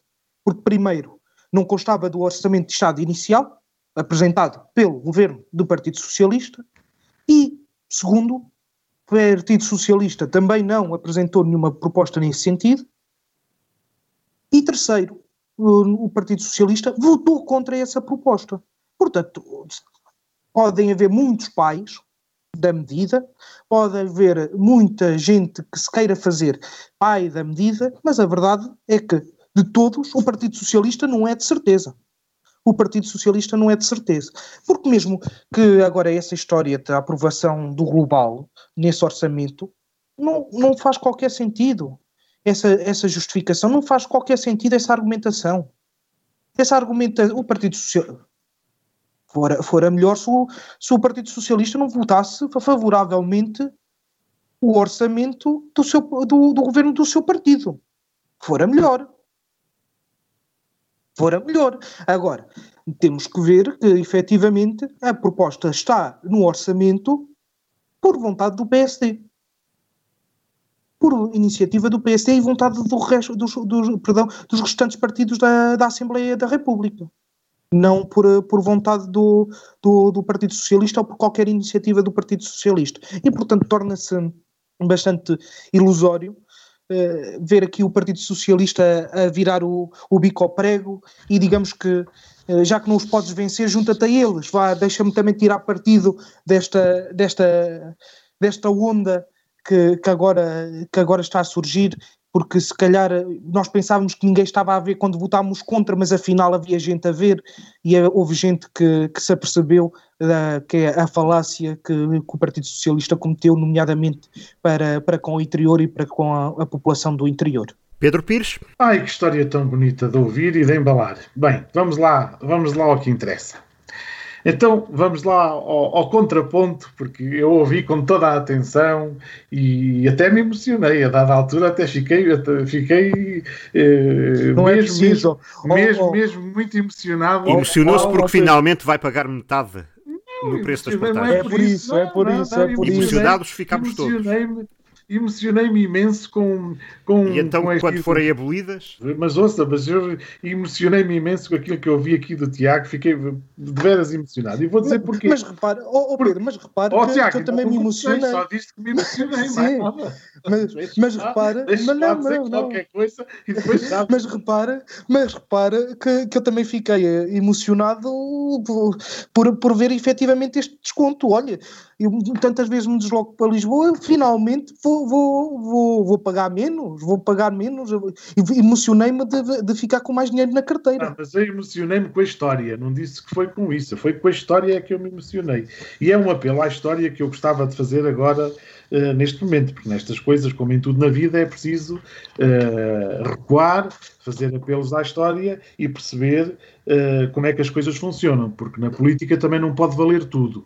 Eh, quando muito daremos eh, maus exemplos de política e exemplos de pouca responsabilidade e de pouca ética na atividade política. E, e este é um destes casos. Eu vou dizer porquê, independentemente de- do fim, que é um fim que todos nós desejamos, naturalmente, eh, mas aquilo que nós desejamos, daquilo que nós desejamos até àquilo que é possível eh, nós fazermos, vai um passo de gigante. Isto é como nas nossas casas. Nas nossas casas nós também temos um orçamento familiar e eh, só podemos gastar aquilo que temos. Não podemos ir além daquilo que temos. Caso contrário, eh, entramos no célebre déficit, entramos em endividamento eh, e, e- e entramos em problemas. E o orçamento do Estado não é muito diferente eh, de um orçamento familiar ou de um, de um- de um- de um- orçamento doméstico. E nós temos que pensar, claramente, que o que esteve aqui, eh, e, e para usar as palavras eh, do próprio proponente da proposta, da célebre proposta, o que esteve aqui em causa foi, eh, e as palavras são dele, não são minhas, um fingimento, um truque e um engano. Estas palavras são eh, do próprio proponente eh, da célebre proposta. E porquê é que eu digo que é assim? Porque este senhor que fez a proposta, este Mas está, está a retirá-las do contexto. não Está estou a retirá-las do contexto. Não, não, Está não. retirá-las estou, a do contexto. estou a dizê-las tal qual como ele disse. E vou já explicar. Este senhor, deputado, do, pelo, eleito pelo Círculo Eleitoral da Guarda, já era deputado em 2011 até 2015. E agora o Tiago há de me dizer, mas foi a Troika, e foi o, veio aí o diabo, e tivemos que cortar tudo, e ainda há de dizer que foi culpa do Partido Socialista, aquelas coisas do costume. E não Pronto. foi. Pronto, ó, Tiago, está bem, pronto. olha, está bem, não, mas, ó, ó, Pedro, ó, não, Tiago, não, não, pronto. lá, agora em deixa- 2000, quem, quem que em eu- 2011, Ó, Tiago, Mas, Tiago, ah, não, eu ouvi pôr a com toda a atenção, agora deixe-me lá, deixe-me lá deixe-me contar a minha história agora, para ver se você se emociona. Deixe-me lá contar a minha história. deixa-me só pôr aqui a verdade já, por- porque senão erro para a posso verdade. esquecer. Entre É, é, 2011 e 2015, em 2000, o senhor as deputado portagens- Carlos Peixoto, vamos as- lá dizer a verdade as, com todas as as portagens, as estava no portagens, Parlamento, as estava no Parlamento colocadas e votou todos os orçamentos que cortaram as portagens, que, que impuseram as portagens. Votou-os todos, estava lá, votou-os todos. E nessa altura, e nessa altura não, Não, se incomodou. Olha, nessa altura não se incomodou. não orçamentos. mais. Espera, não Olha, foram esses orçamentos. Mas oh, deixa-me só dizer isto, Pedro. Repare, não foi esses orçamentos que impuseram as portagens. O quem pôs as portagens foi José Sócrates em 2011, no início de 2011. Sob, sob pressão do PSD, sob no pressão do 2011. PSD, sob Não, pressão. Não, vamos avivar a memória. Sob pressão do PSD. Foi Do condição do. Oh, desculpe, você não sabe a história, ó Tiago. Vá recuar, vá ver o canal Parlamento senhora. dessa altura e lembrar-se-á. Foi uma das imposições do, do PSD para aprovar, para aprovar o orçamento, o último orçamento de José Sócrates, foi a introdução de portagens. Foi uma das imposições do PSD. Uma não, das imposições. não, não, desculpe, foi. O PSD impôs foi contenção uma... do déficit. Desculpe, contenção do déficit. E nestas medidas, e dentro destas medidas, o, Partido foi, Socialista oh, Tiago, vá lá ver, não foi imposição do PSD. Você, você, se calhar, nessa altura ainda não estava muito atento à política. Vá lá ver e confirma aquilo que eu lhe estou a dizer. O PSD impôs eh, para a aprovação do Orçamento de Estado a introdução das portagens. Mas não é isso que está aqui em causa.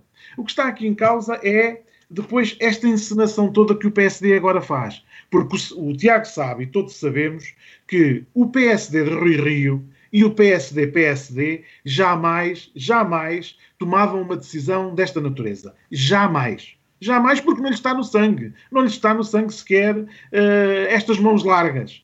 É, o PSD só tomou esta decisão porque percebeu que podia beneficiar de uma maioria negativa ao lado dele para um, uh, eh, brincar um bocadinho com o governo e para aproveitar uh, uh, estas manobras do período orçamental irresponsavelmente, num período em que se devia apelar até à responsabilidade do PSD enquanto partido de arco de governação, num período difícil como aquele que passamos, motivado pela, pela crise provocada pela Covid-19. Esta é que é a verdade.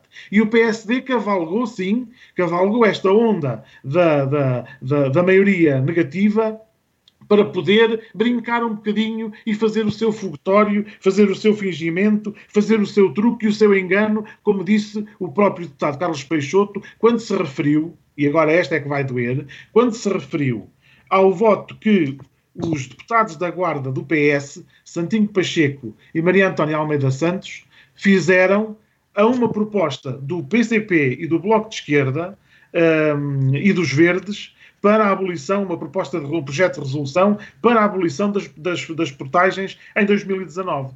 E nessa altura, o deputado do PSD não votou a favor, não votou a favor e disse que isto foi um fingimento, um truque e um engano. E por isso eu digo, e eu ouvi o PSD dizer isto e bem, que estas palavras se lhe aplicam e muito bem. E aplicam-se-lhe muito bem de facto houve no Parlamento ao fazer passar esta proposta foi aquilo que o próprio deputado Carlos Peixoto apelidou de balelas e, e de alguns foguetes a nível local. É verdade. E digo então, até mais. Eu, eu vou mais longe e também acompanho o raciocínio do PS distrital, quando diz que isto até vai mais longe. O que o deputado Carlos Peixoto quis não foi aproveitar lá a oportunidade de ouro de ajudar os cidadãos da Guarda.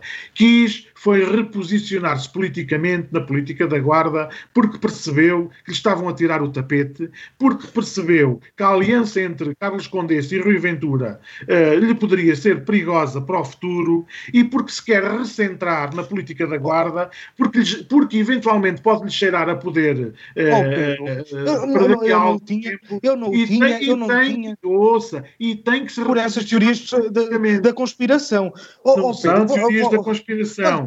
São teorias de análise política, de teorias de análise política pura e olha que a história, a, a história da minha participação, olha, ouça isto. Pedro, não, o Pedro não Pires, como dizia há bocadinho, ainda faltam três anos de legislatura com o Carlos, eu não estou, a dizer, está a eu não estou a dizer que não faltam. Ele é que pode vir atrás dessa expectativa de não faltarem. Não interprete mal as minhas palavras. Eu sei bem que ainda faltam três anos. O PSD.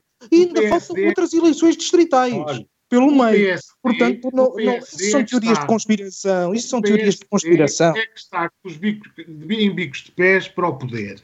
Mas que tenha calma. Há que ter calma. Há que ter calma porque essa é uma decisão dos portugueses.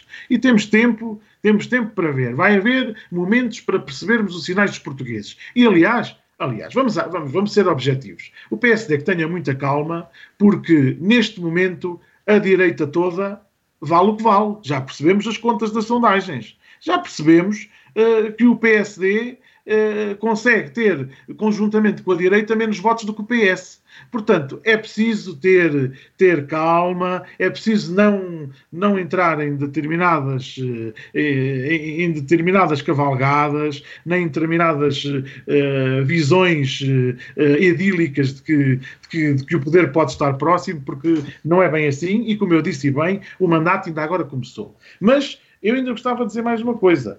Uh, uh, o senhor deputado que votou em 2019 contra esta proposta da abolição das portagens, ao contrário dos deputados do PS que votaram favoravelmente, e que acusou os deputados do Partido Socialista de virem uh, a, a, fazer a tal, a tal, o tal fingimento, o tal truque e o tal engano, é o mesmo que agora uh, nos tenta enganar, nos tenta enganar a todos uh, com isto. E, e há uma coisa em que temos que ser claros na apreciação. Tem que haver coerência na vida e na política. E na política a coerência é fundamental. E o senhor deputado Carlos Peixoto, se queria ser coerente com aquilo que propôs para a alteração no Orçamento de Estado, tinha que ter votado favoravelmente o Orçamento de Estado. Essa é que é a verdade. Mas, e o Tiago disse muito bem, que não o votou porque não votaria contra aquilo que seriam as indicações do próprio partido. E o Tiago também sabe muito bem que estamos a aprovar um orçamento de Estado, que é um orçamento de Estado fundamental para apoiar as famílias, para apoiar as empresas, para apoiar o país a sair da crise. E eu acho que o Tiago é uma pessoa uh, uh, muito razoável e que tem um pensamento muito claro sobre as coisas, e no fundo sei perfeitamente que esta sua posição é só por causa da sua paixão pelo partido uh, e não é tanto pela visão global da situação não, do país. De todo, de todo, Pedro. Não, Pedro porque a sua visão global sabe bem que o impacto financeiro, e eu quer, as, quer o, o, o, a redução das portagens e o fim das portagens, como toda a gente. Mas sabemos o custo que isto vai ter e sabemos o impacto financeiro que isto vai ter e sabemos as consequências que este aumento uh, financeiro vai provocar nas contas públicas num ano particularmente difícil como é este ano, em que temos que responder a tantos desafios, em que temos que responder a tantos problemas criados pela pandemia. Ou não, PSD... ou não porque... Uh, ou não, veio a bazuca financeira. Não, mas para lá disso, uh, em 2016 houve um primeiro, uma primeira redução no valor das portagens, eh, em alguns casos em 15%, em 15% eh, e o que se eh, verificou depois é que o aumento do tráfego por via dessa redução compensou substancialmente o corte aparente da, da, da, da, nas receitas das autoestradas. Portanto, pode Sim, até mas, acontecer. Mas este, este, e não, e repara, vamos, ser, vamos dar, mais dinheiro às famílias, oh, dar, mais, dar mais dinheiro às famílias oh, e, às empresas. Oh, oh, oh Pedro, deixe-me só, deixe só de, de dizer esta nota e depois deixo terminar eh, para depois ainda argumentar mais qualquer coisa. Mas repare, este, eh, o impacto quer que seja positivo nas famílias, porque é as famílias e as empresas que neste momento estão a precisar de dinheiro e a precisar de liquidez. Oh, Tiago, o Estado eu, em si, eu, eu, o Estado em si, não, eu olho não, para, o, para a sua boa vontade em, si. em, tentar, em tentar não, demonstrar não, isso. Não, não, Mas temos que ser racionais. Não é, não é boa temos vontade, é. Não, temos que ser racionais. Isto é este ser racional. Não é, o país, oh, o país Tiago, anda e avança com o dinheiro é, das empresas e das pessoas. Este não é, não é o momento para este não é o momento para a introdução desta medida. O governo tinha uma proposta, uma proposta que não era a proposta mais consensual nem a mais amada de todas, era a proposta possível, eh, e era importante que se deixasse passar essa proposta e que se esperasse por um momento de menos dificuldade do país para fazer essa proposta da redução das portagens. Eu acho que foi aqui um oportunismo político. Esta proposta, esta, esta proposta. Eu sei que vocês ficaram muito eufóricos, não. muito contentes com isto não, tudo. Não, de todo. Que acharam Olha, que ficamos. tinha sido aí uma grande... ficamos. Aí não, ficamos. E foi uma grande conquista da sociedade, não foi do PSD, foi da sociedade em si, da sociedade olha, do, terri dos territórios nunca era, oh, Tiago, vamos dos lá ver. territórios do interior. Agora, agora vou ser Mas, mas não, nunca não. pode ser do o PSD votou contra não, ela, com raio. Não votou e aqui, nada. E aqui temos que não ser votou. coerentes. Não, o PSD, o PSD, o PSD inseriu a proposta. O, não, mas, o PSD qual é que é a lógica? inseriu a proposta. Está bem, mas qual é que é a lógica de eu fazer uma coisa e a seguir desfazer essa coisa? Qual é que é a lógica? O PSD não desfez. Então não desfez? Construiu, não, construiu essa proposta. Mas tanto, tanto, não, acredita, tanto não acreditava nela que a seguir não votou favoravelmente essa desculpa irrisória de tentar cavalgar é, a onda. Desculpa irrisória. Socialista, não. tentar cavalgar a onda porque viram que isto estava a, a, ser. Cavalgar, nem o PS não está a cavalgar. Ninguém está nervoso. Ninguém está nervoso querer apressar as coisas. Olha, o sucesso do governo é o sucesso de Portugal.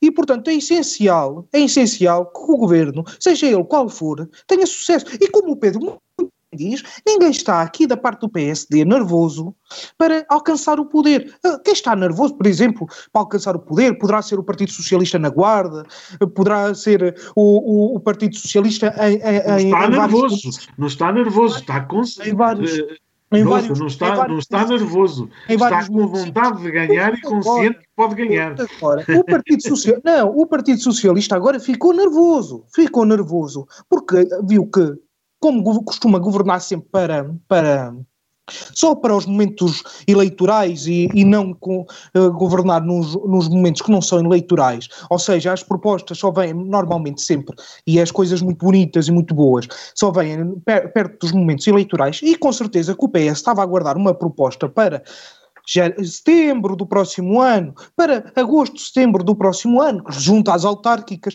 para tentar conquistar os eleitores, e ficou nervoso porque o PSD antecipou-se para bem dos portugueses e precisamente olhando para a atual situação e utilizando palavras, utilizando palavras da, de uma ministra do, do, do atual governo do Partido Socialista, Ana Abrunhosa utilizando, ainda não vou utilizar as palavras da demissão, calma, porque já, já lá vou a essas, já lá vou a essas, mas utilizando palavras dela que diz que este verão, por causa da pandemia, veio mais gente ao interior. E isso é, é positivo, é. Muito mais gente poderia vir durante o ano com a redução das portagens, que ela própria defendeu e disse que se as portagens não, fosse, não, não, não, não fossem reduzidas, ela demitia-se. E não se demitiu. E agora acabou aquela história que eu lembro-me daquele slogan do, de António Costa: palavra dada, palavra honrada. Não sei se recordam, recordam-se dessa. Mas, oh, Tiago, o mandato já acabou para, para, para que o António Costa possa uh, honrar os seus compromissos até ao fim. Eu sei que o, PS, o PSD anda, anda aflito, olha, eu vou dizer, não haja dúvidas. A vossa crise interna, a vossa crise interna, por causa disso, olha, exposto a ferver. Olha, eu até digo mais, vocês estão cheios de medo do PS, cheios de medo do PS.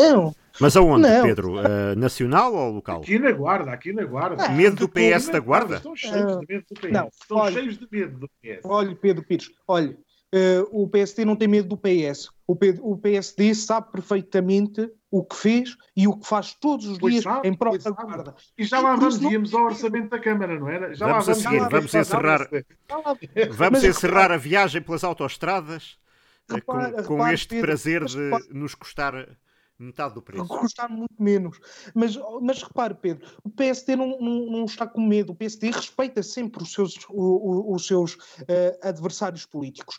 E, uh, mas não está, oh, Tiago, não está com Tiago, medo. Tiago é um rapaz Sim, simpático mas, e gosta de ter, e gosta de discurso politicamente não, correto. Não, mas eu, eu sei, eu é sei. exatamente a verdade. Sei, e o Tiago também sei. sabe o Tiago também sabe que sei, não era o momento Pedro, para fazer esta o Pedro, proposta. E este, eu sei que o Pedro gosta de ter este ar assim paternalista também. Não, de, de, o Tiago sabe que este assunto só veio à baila para servir a estratégia pessoal e política do deputado Carlos Peixoto. Mais nada, não, teve outro propósito. Não, serve simplesmente para defender as pessoas do interior e as famílias do interior e dar mais dinheiro às famílias e às empresas. E olha, permitam-me lá... Essa é a desculpa do Carlos, não é, não. Carlos Peixoto. Permitam-me lá que, que conte também uma história, porque assim, o Pedro Pires gosta de contar histórias e eu gosto muito de ouvir e recordar. Recordar é viver recordar é viver e importa na política recordar e ter memória. E é só para dizer, Pedro, que efetivamente a legislatura acabou. A legislatura de 2015 a 2019 acabou. E o António Costa, olha, aqui ao lado na Covilhã, disse concretamente num dos primeiros dias de campanha de 2015: vou eliminar as portagens. Então a legislatura já acabou. Aliás, já estamos noutra. O primeiro-ministro é o mesmo. Pronto secretário de Estado Confiar. da Administração do Interior, à altura na anterior legislatura, defende também a abolição das portagens e sabe-se lá, meu Deus, para que aquilo serviu em Castelo Branco, da, da, da localização lá, foi curta e, e, a, e as portagens continuaram. Oh, mas quer continuar a ter este, esta discussão neste momento político que o país está a viver? Desculpem lá, vamos ter razoabilidade. Mas, eh, o Tiago pode, que dizia, pode querer colocar isto em cima da mesa toda a hora e todos os dias. Não, eu acho que a contar, eu, eu acho que não, eu acho que a responsabilidade. Minha história, Pedro. Oh, está bem, quanto quiser, quanto lá o que quiser. Neste momento temos que ser uh, uh, muito realistas na abordagem das coisas. Uh, este não é o momento certo para termos a discussão das portagens. Vamos deixar passar a crise, vamos deixar que o país entre na normalidade e depois, e depois sim, os partidos políticos, se tiverem um pingo de responsabilidade, podem sentar-se e discutir esta questão Mas, das portagens mensagens com seriedade, com seriedade e honestidade política. Já, e, e sobre não, este, desculpa, sobre mas este mesmo... assunto, para mim, está completamente encerrado. Mas olha lá uma coisa, Conclua, ao nível de, mesmo de, só ao nível de, de, de, de honestidade, eh, repara uma coisa, responsabilidade também se pedia a todos, como disse há bocadinho, acusando o, o deputado Carlos Peixoto, eh, de que não votou, não votou contra os orçamentos que, que o Pedro diz que impuseram as portagens de 2011 a 2015 numa situação de crise. Qual é que é? A outra era uma crise financeira altamente complicada que o país estava a atravessar e por isso precisava. Não, olha, não foi só nessa altura. Olha, em fevereiro, em fevereiro, de 2019 também não votou por, por projeto de resolução bem. do PCP e do Bloco de Esquerda. Mas, mas nós não estávamos bem. Mas ouça, não foi só nessa altura. Sim, em fevereiro, em fevereiro de 2019, e, em fevereiro de 2019, os deputados do PS, os deputados do PS é verdade, votou, Santinho, votou a favor Pacheco, da abolição Pacheco, do projeto de resolução da abolição das portagens. E, o deputado Pacheco, Carlos Peixoto não votou a favor. Portanto, não vamos, mas, vamos continuar com esta discussão estéril. A não. minha proposta política, a minha visão política e, e, e, aquilo que eu entendo que é uh, honesto politicamente é Deixemos passar esta crise, e esta não é como a crise de 2011 a 2015. Esta é uma crise sem precedentes, meus amigos. Desculpem-me. Esta crise, pelos contornos que tem, é de facto uma crise sem precedentes. Uma crise que nós nunca vivemos. Porque isto não é só uma crise económica. Aquilo que nós vivemos não é só uma crise económica. É uma crise económica, é uma crise social, é uma crise de saúde pública que não tem, não tem paralelo na, na, na, na minha memória e se calhar na memória da maioria dos portugueses. Muito bem, e, vamos, portanto, vamos mesmo, deixar, vamos deixar passar. Mesmo, Esta Pedro, que é a maior crise. É, é, uma crise sem precedentes para depois, Tiago, com a cabeça fria, com racionalidade, Bem sei. Com, com, mas repare, por isso mesmo é necessário, é necessário podermos discutir Mas isto é, é, necessidade, isto, isto é, é, é, é, completamente necessário colocar mais dinheiro nas famílias neste momento. E repara, oh, já quando falarmos, quando falarmos, continuar quando, Pode não. continuar quanto tempo quiser a defender isso. Eu, eu tento que essa dama lhe seja muito cara, mas é, no fundo, no fundo o Tiago sabe, no fundo o Tiago sabe que eu tenho razão.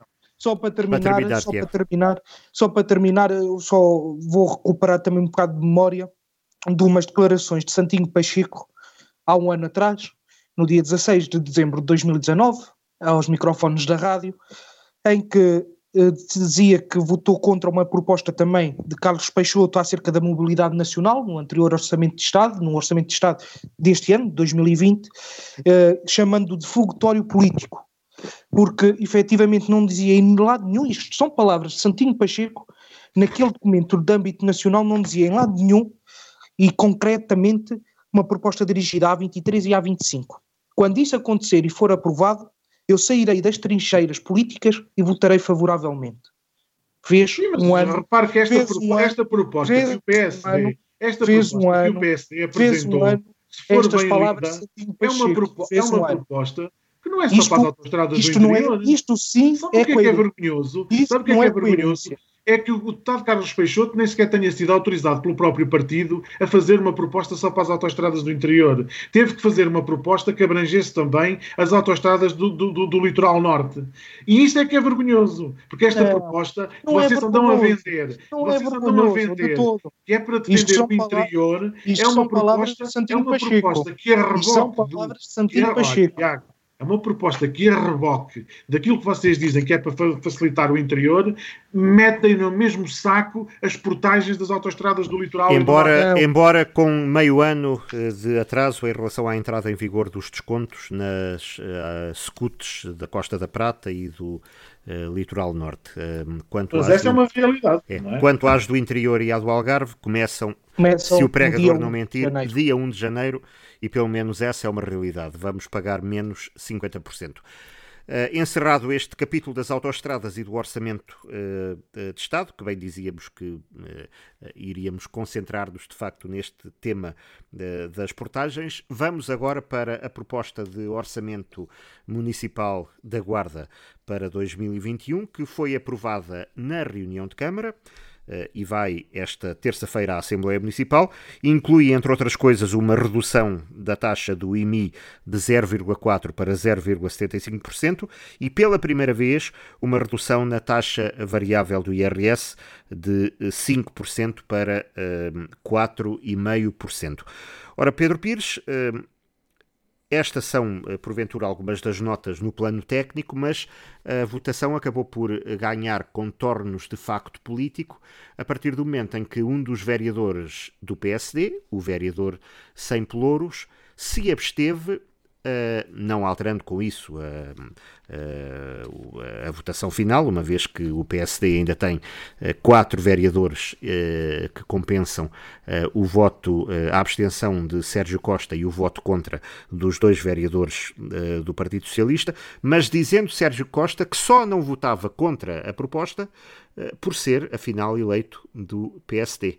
Ora, que leitura lhe sugere este esta inédita uh, votação, uh, uma vez que não temos. Bem, temos que recuar aos tempos de Abílio Curto e Carlos Bahia, já na fase final do mandato e já quando Carlos Bahia estava em claro confronto com o então Presidente da Câmara, eram ambos eleitos pelo Partido Socialista, mas depois disso não houve assim nada de significativo muito menos uh, em matéria de votação uh, de orçamentos municipais. É, sim, eu, eu, acho que isto é um, em primeiro lugar, é um sinal muito claro de que o PSD está unido para ganhar as próximas autárquicas, uh, não é? Quer dizer, é, é um sinal evidentíssimo. O PSD está mais do que nunca unido para poder hum, ganhar as autárquicas com toda a força, com, toda, com todos os seus elementos, com toda.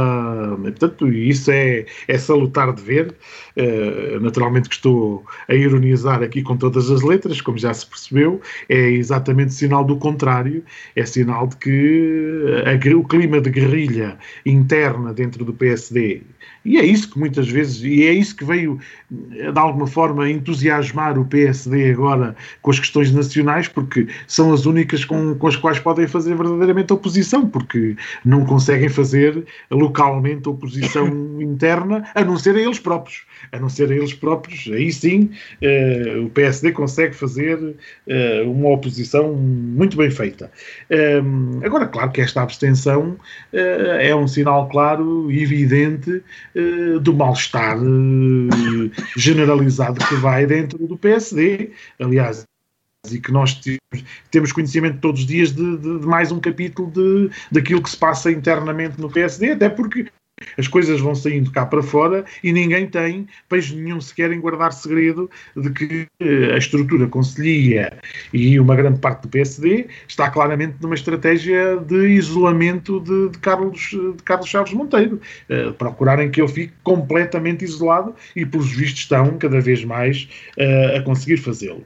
E, e, aliás, uh, eu digo isto muito rapidamente, até porque uh, não só estranho o voto de abstenção do, do, do, do Sr. Vereador Sem Pelouros e ex-vice-presidente da Câmara, como estranho, inclusivamente, o, o, o, o generoso e-mail que foi enviado a, meia, a, a, meia sociedade da Guarda, uh, entre os quais eu uh, tive o privilégio de me incluir por força das, das, eh, das da, da, da, da, instituição a que preside, nos Bombeiros de Gonçalo. Uh, fui também um dos contemplados, a par do sindicato de, de, que veio a, também a, a, público dizer alguma coisa sobre o assunto, e outras múltiplas entidades que receberam um memorando sobre as intervenções do senhor vereador eh, Sérgio Costa, muito interessante, muito interessante, aliás, eu acho que os primeiros a lê-lo deviam ser até é uma nota, um guião, uma nota instrutória muito interessante para a análise do orçamento da Câmara, uh, até para os partidos da oposição, seja para o PS, seja para, para o CDS, seja para o Bloco de Esquerda, para o PCP. Eu acho que é uma nota interessante que todos deviam ler, desde logo porque tem um conjunto de adjetivos que o caracterizam interessantíssimo uh, e que de facto mostra que uh, uh, tudo o que se pensava que era possível ver dentro do PSD uh, nesta herança de Álvaro Amaro, sim, porque isto é o que deixou Álvaro Amaro. Isto é verdadeiramente o que resta, do que, o que resta do, da herança do Álvaro Amaro à cidade da Guarda, não é? Quer dizer, ninguém se pode esquecer que eh, se há aqui um culpado de tudo, tudo aquilo que tem acontecido na Guarda uh, e desta cisão interna do PSD, uh, dentro do PSD gostam de andar com o Dr. Álvaro Amaro num andor. Mas verdadeiramente deviam pensar é no mal que, que, que o doutor Álvaro Amar fez ao PSD da Guarda e, e, e, nas divisões e nas decisões internas que deixou a vários níveis. E este, este é, sem dúvida, é sem dúvida um desses níveis. Então, eu acho que é muito grave, muito grave mesmo, e, e, que condiciona imenso essa perspectiva de Carlos Chaves Monteiro uh, querer ser candidato do PSD, que o presidente da Conselhia do PSD comece por dizer na sua intervenção na reunião de Câmara, a julgar por aquilo que recebi, porque aquilo que diz é assim, memorando das intervenções do vereador Sérgio Costa. E, portanto, eu vou fazer fé de que o senhor vereador me enviou aquilo que disse na reunião de Câmara. E aquilo que disse foi o seguinte: eu permitam-me só que leia isto, que é delicioso. Da leitura atenta da proposta do orçamento assinada pelo Sr. Presidente, resulta numa análise que, sendo fria e realista, nos permite dizer que se trata de um orçamento de ilusão, na medida em que quase nada de novo é proposto, mas sim apenas terminar os investimentos em curso e promessas, e promessas em execução para 2022 e anos seguintes. E depois, ó oh, Tiago, aqui é que vem a tal coisa do 7. Posso aqui elencar 39 razões que me fazem eh, eh, eh, adjetivar este, desta forma, podendo afirmar com toda a convicção que este orçamento está verdadeiramente viciado em sete pecados. E, portanto, e depois a seguir passa a enumerar os, os, os, o detalhe dos tais pecados. Isto, o, qualquer partido da oposição. Já tem o trabalho feito. Não faria melhor, não faria melhor. Quer dizer, isto é aquilo que se chama Uh, poupar é, trabalho. É poupar é, trabalho. olha, papinha feita. É aquilo que se chama papinha feita. E, portanto, claro, não dispensando uma análise mais rigorosa, aquilo que aqui vem sendo dito é terrível do PSD para o próprio PSD. Porque não podemos esquecer que quem está a escrever isto e quem tem esta intervenção é o próprio presidente da Conselhia do PSD, na qualidade de vereador sem pelouros na Câmara, a caracterizar o trabalho do PSD na Câmara. Aquele tal trabalho que o, que o Tiago aqui tanto estava a defender. Mas verdadeiramente, olha, nem todos. E defendo. E, e defendo. Certo, e acredito que sim. Mas o seu presidente da Conselhia, que também é seu presidente, não defende. Tanto não defende que ele diz que ele, ele vai ao pormenor, diz assim: constatando demasiados investimentos não definidos num montante de cerca de 5 milhões de euros, portanto, sem, ser, sem estar assegurado o financiamento. Diz ele que a Câmara está a assumir uh, obras e investimentos para os quais não tem financiamento nem garantia de, de, de, de financiamento para uh, a sua execução. Depois diz ainda que viu que, que o orçamento vê reduzido o valor do apoio ao investimento, à criação e à fixação de novas empresas e ao apoio das empresas já existentes no Conselho, um, numa redução Uh, diz ele aqui que o reduzido apoio de 125 mil euros, eu não sei se é só este o valor para as empresas, mas de facto, se é isto, não, é, são é... 400, 450 oh, mil euros então... para investimento empresarial e 475 mil para criação de emprego. Oh, oh, Isto são os valores reais do orçamento. Então, olha, quero lhe dizer que o seu presidente da Conselhia não percebe nada disto. Não percebe nada disto. Porque ele diz aqui que o valor, o reduzido valor de apoio ao investimento, 125 mil euros, é o que ele aqui diz. Então significa que eu estava errado, os partidos da oposição têm que ler mesmo bem os documentos, porque senão estão tramados. Mas depois continua por aí abaixo. Olha, graus de execução da receita, 61%, da despesa, 48%. Diz ele que são baixíssimos. Mesmo assim ainda não, Mesmo assim, ainda não chegámos aos limites do PS. Espere, ainda não chegámos aos limites do PS. Oh, oh, oh, Mesmo assim. Tiago, estou, eu estou a falar pelo, pelo seu presidente da Conselhia. Não, estou a dizer, eu, isso, eu é, não, isso é verdade. Eu não, é sou, olha, eu não sou deputado olha, municipal nem presidente de junta, portanto olha, não tenho acesso aos documentos. Tenho que me cingir àquilo que me chegou. E aquilo que me chegou diz que existe fraca arrecadação da receita e põe aqui em causa uma coisa interessante, que é a questão. Você é terrível, você é terrível. Lá, põe aqui, olha, olha, espere, põe aqui a coisa, uma coisa interessantíssima, que é o, a receita arrecadada pelos ex-SEMAS, que transitou para os cofres do município. Questiona aqui onde é que ela anda e em que é que está a ser gasta. Porque diz, porque diz aqui, diz aqui, que. Uh, onde é que está? Diz aqui, deixa-me lá ver. Concluindo-se ainda que pode ter sido paga despesa com receita arrecadada em mais de 3 milhões de euros, podendo colocar a execução, em causa a execução ou a conclusão de projetos estudantes para a Guarda. Deve, deve recordar-se que em dezembro de 2017, a receita que havia sido arrecadada pelos ex-SEMAS e que transitou para os cofres do município ascendia a, a cerca de 7,7 milhões de euros verba para a qual havia o compromisso de não utilização até que as negociações com as águas de Portugal estivessem concluídas. Levantam-se aqui questões muito interessantes para a Assembleia Municipal. Onde é que estão os 7,7 milhões de euros? Mas estão, estão, estão lá elencados no orçamento. Está tudo elencado no orçamento. É, isto, oh, Tiago, não me responda a mim, responda ao seu presidente da Conselhia, não tem que responder a mim. Consigo agora. Ah, está bem, mas olha. Eu tô, eu, mas, já, é tarde, já é tarde para ler os sete oh, pecados capitais. Oh, Deixem-me deixem só fazer. É, é, é, é só mais um pecado, então, vá. Só mais, só um mais isto, só mais isto.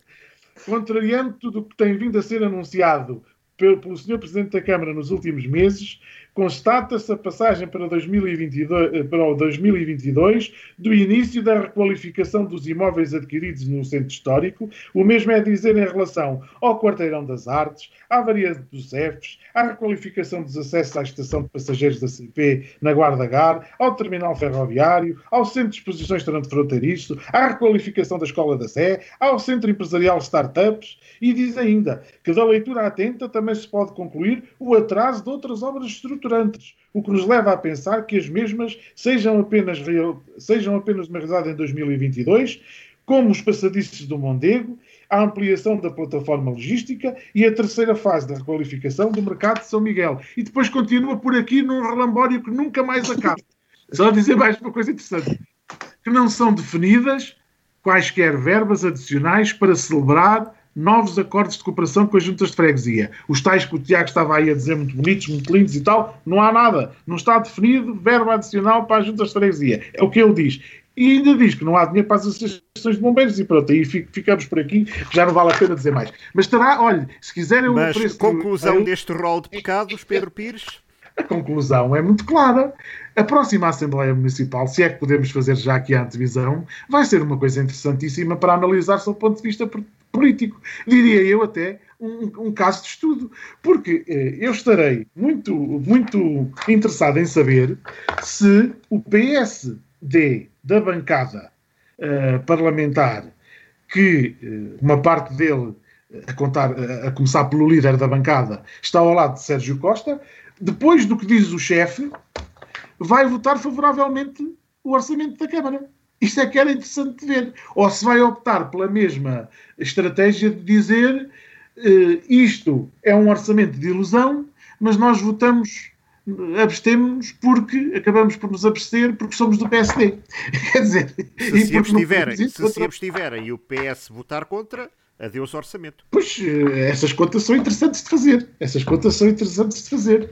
Um, e, portanto, eu não sei, a próxima Assembleia pode ser uma coisa muito interessante para estudar em termos políticos. Mas eu anteciparia que, a julgar por este documento e a julgar uh, pela análise que o PSD faz de, do trabalho do PSD na Câmara, uh, que a Conselhia do PSD faz do trabalho do PSD, ou melhor, o PSD que está fora da Câmara, uh, do trabalho que faz dentro da Câmara, mas é o mesmo PSD, a, a fazer esta análise, eu diria que isto tem tudo para que uh, o orçamento da Câmara seja chumbado pelo próprio PSD dentro da Câmara. Ou chumbado, ou, ou a abstenção poderá inviabilizar a aprovação do orçamento da Câmara.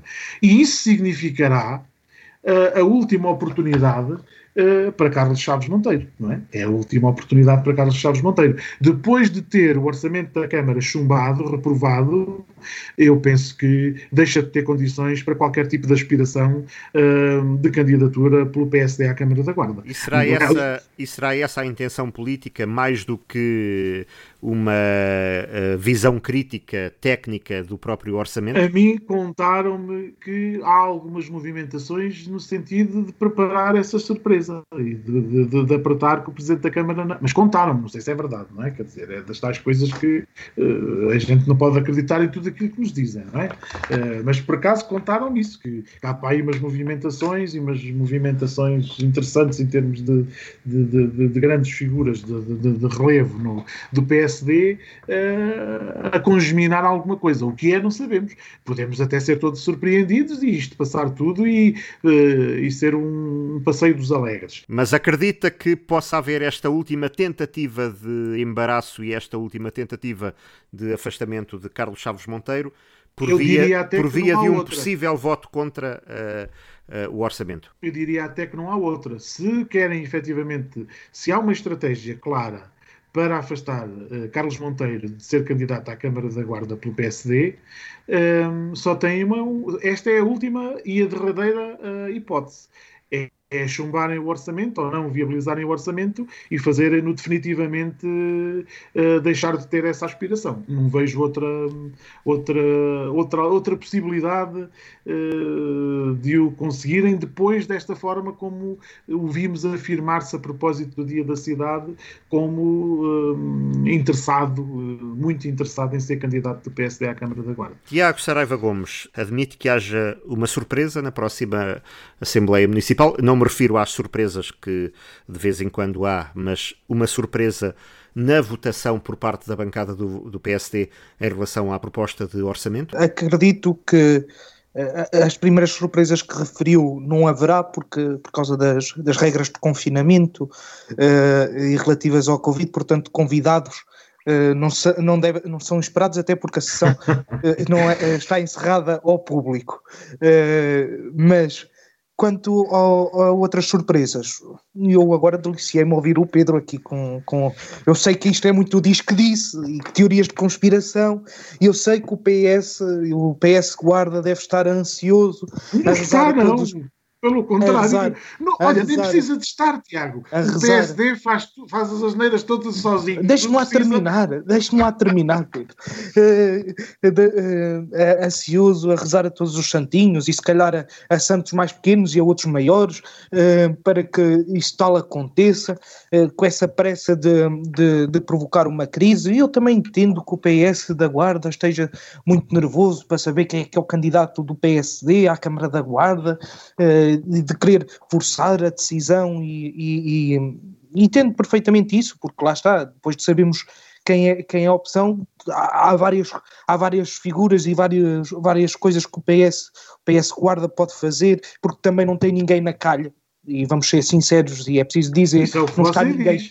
Não está é ninguém na calha, diz. pelo menos ninguém, ninguém, ah, ninguém sabe da lá, guarda. Sabe lá você, sabe lá você, isso é o que você pelo diz. menos pelo menos ninguém da guarda, só, só, se, o Pedro, só se o Pedro Pires nos quiser contar alguma novidade. Não tenho nada para contar, só estou a dizer que isto é o que você diz. Pronto, não, por amor de Deus, não é, é, é, o, que, é, que a cidade, é o que a cidade vê, é o que a cidade vê, é o que o Conselho vê, é o, é o que o PS mostra. Não, e quantas surpresas eu tenho a firme certeza, eu infelizmente não poderei estar na próxima Assembleia Municipal, enquanto deputado municipal, não poderei estar por, por, por motivos académicos, mas eu acredito, e aliás, uh, a esta hora uh, que estamos a gravar, está a decorrer precisamente uma reunião de preparação do grupo municipal.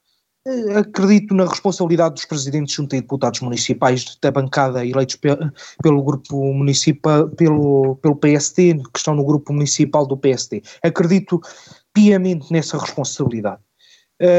O orçamento Uh, este orçamento é um orçamento que pensa efetivamente nas famílias e nas empresas. Eu já disse aqui alguns valores uh, que não são de todo, não vão de todo de encontro ao que o, o Pedro uh, aqui referiu.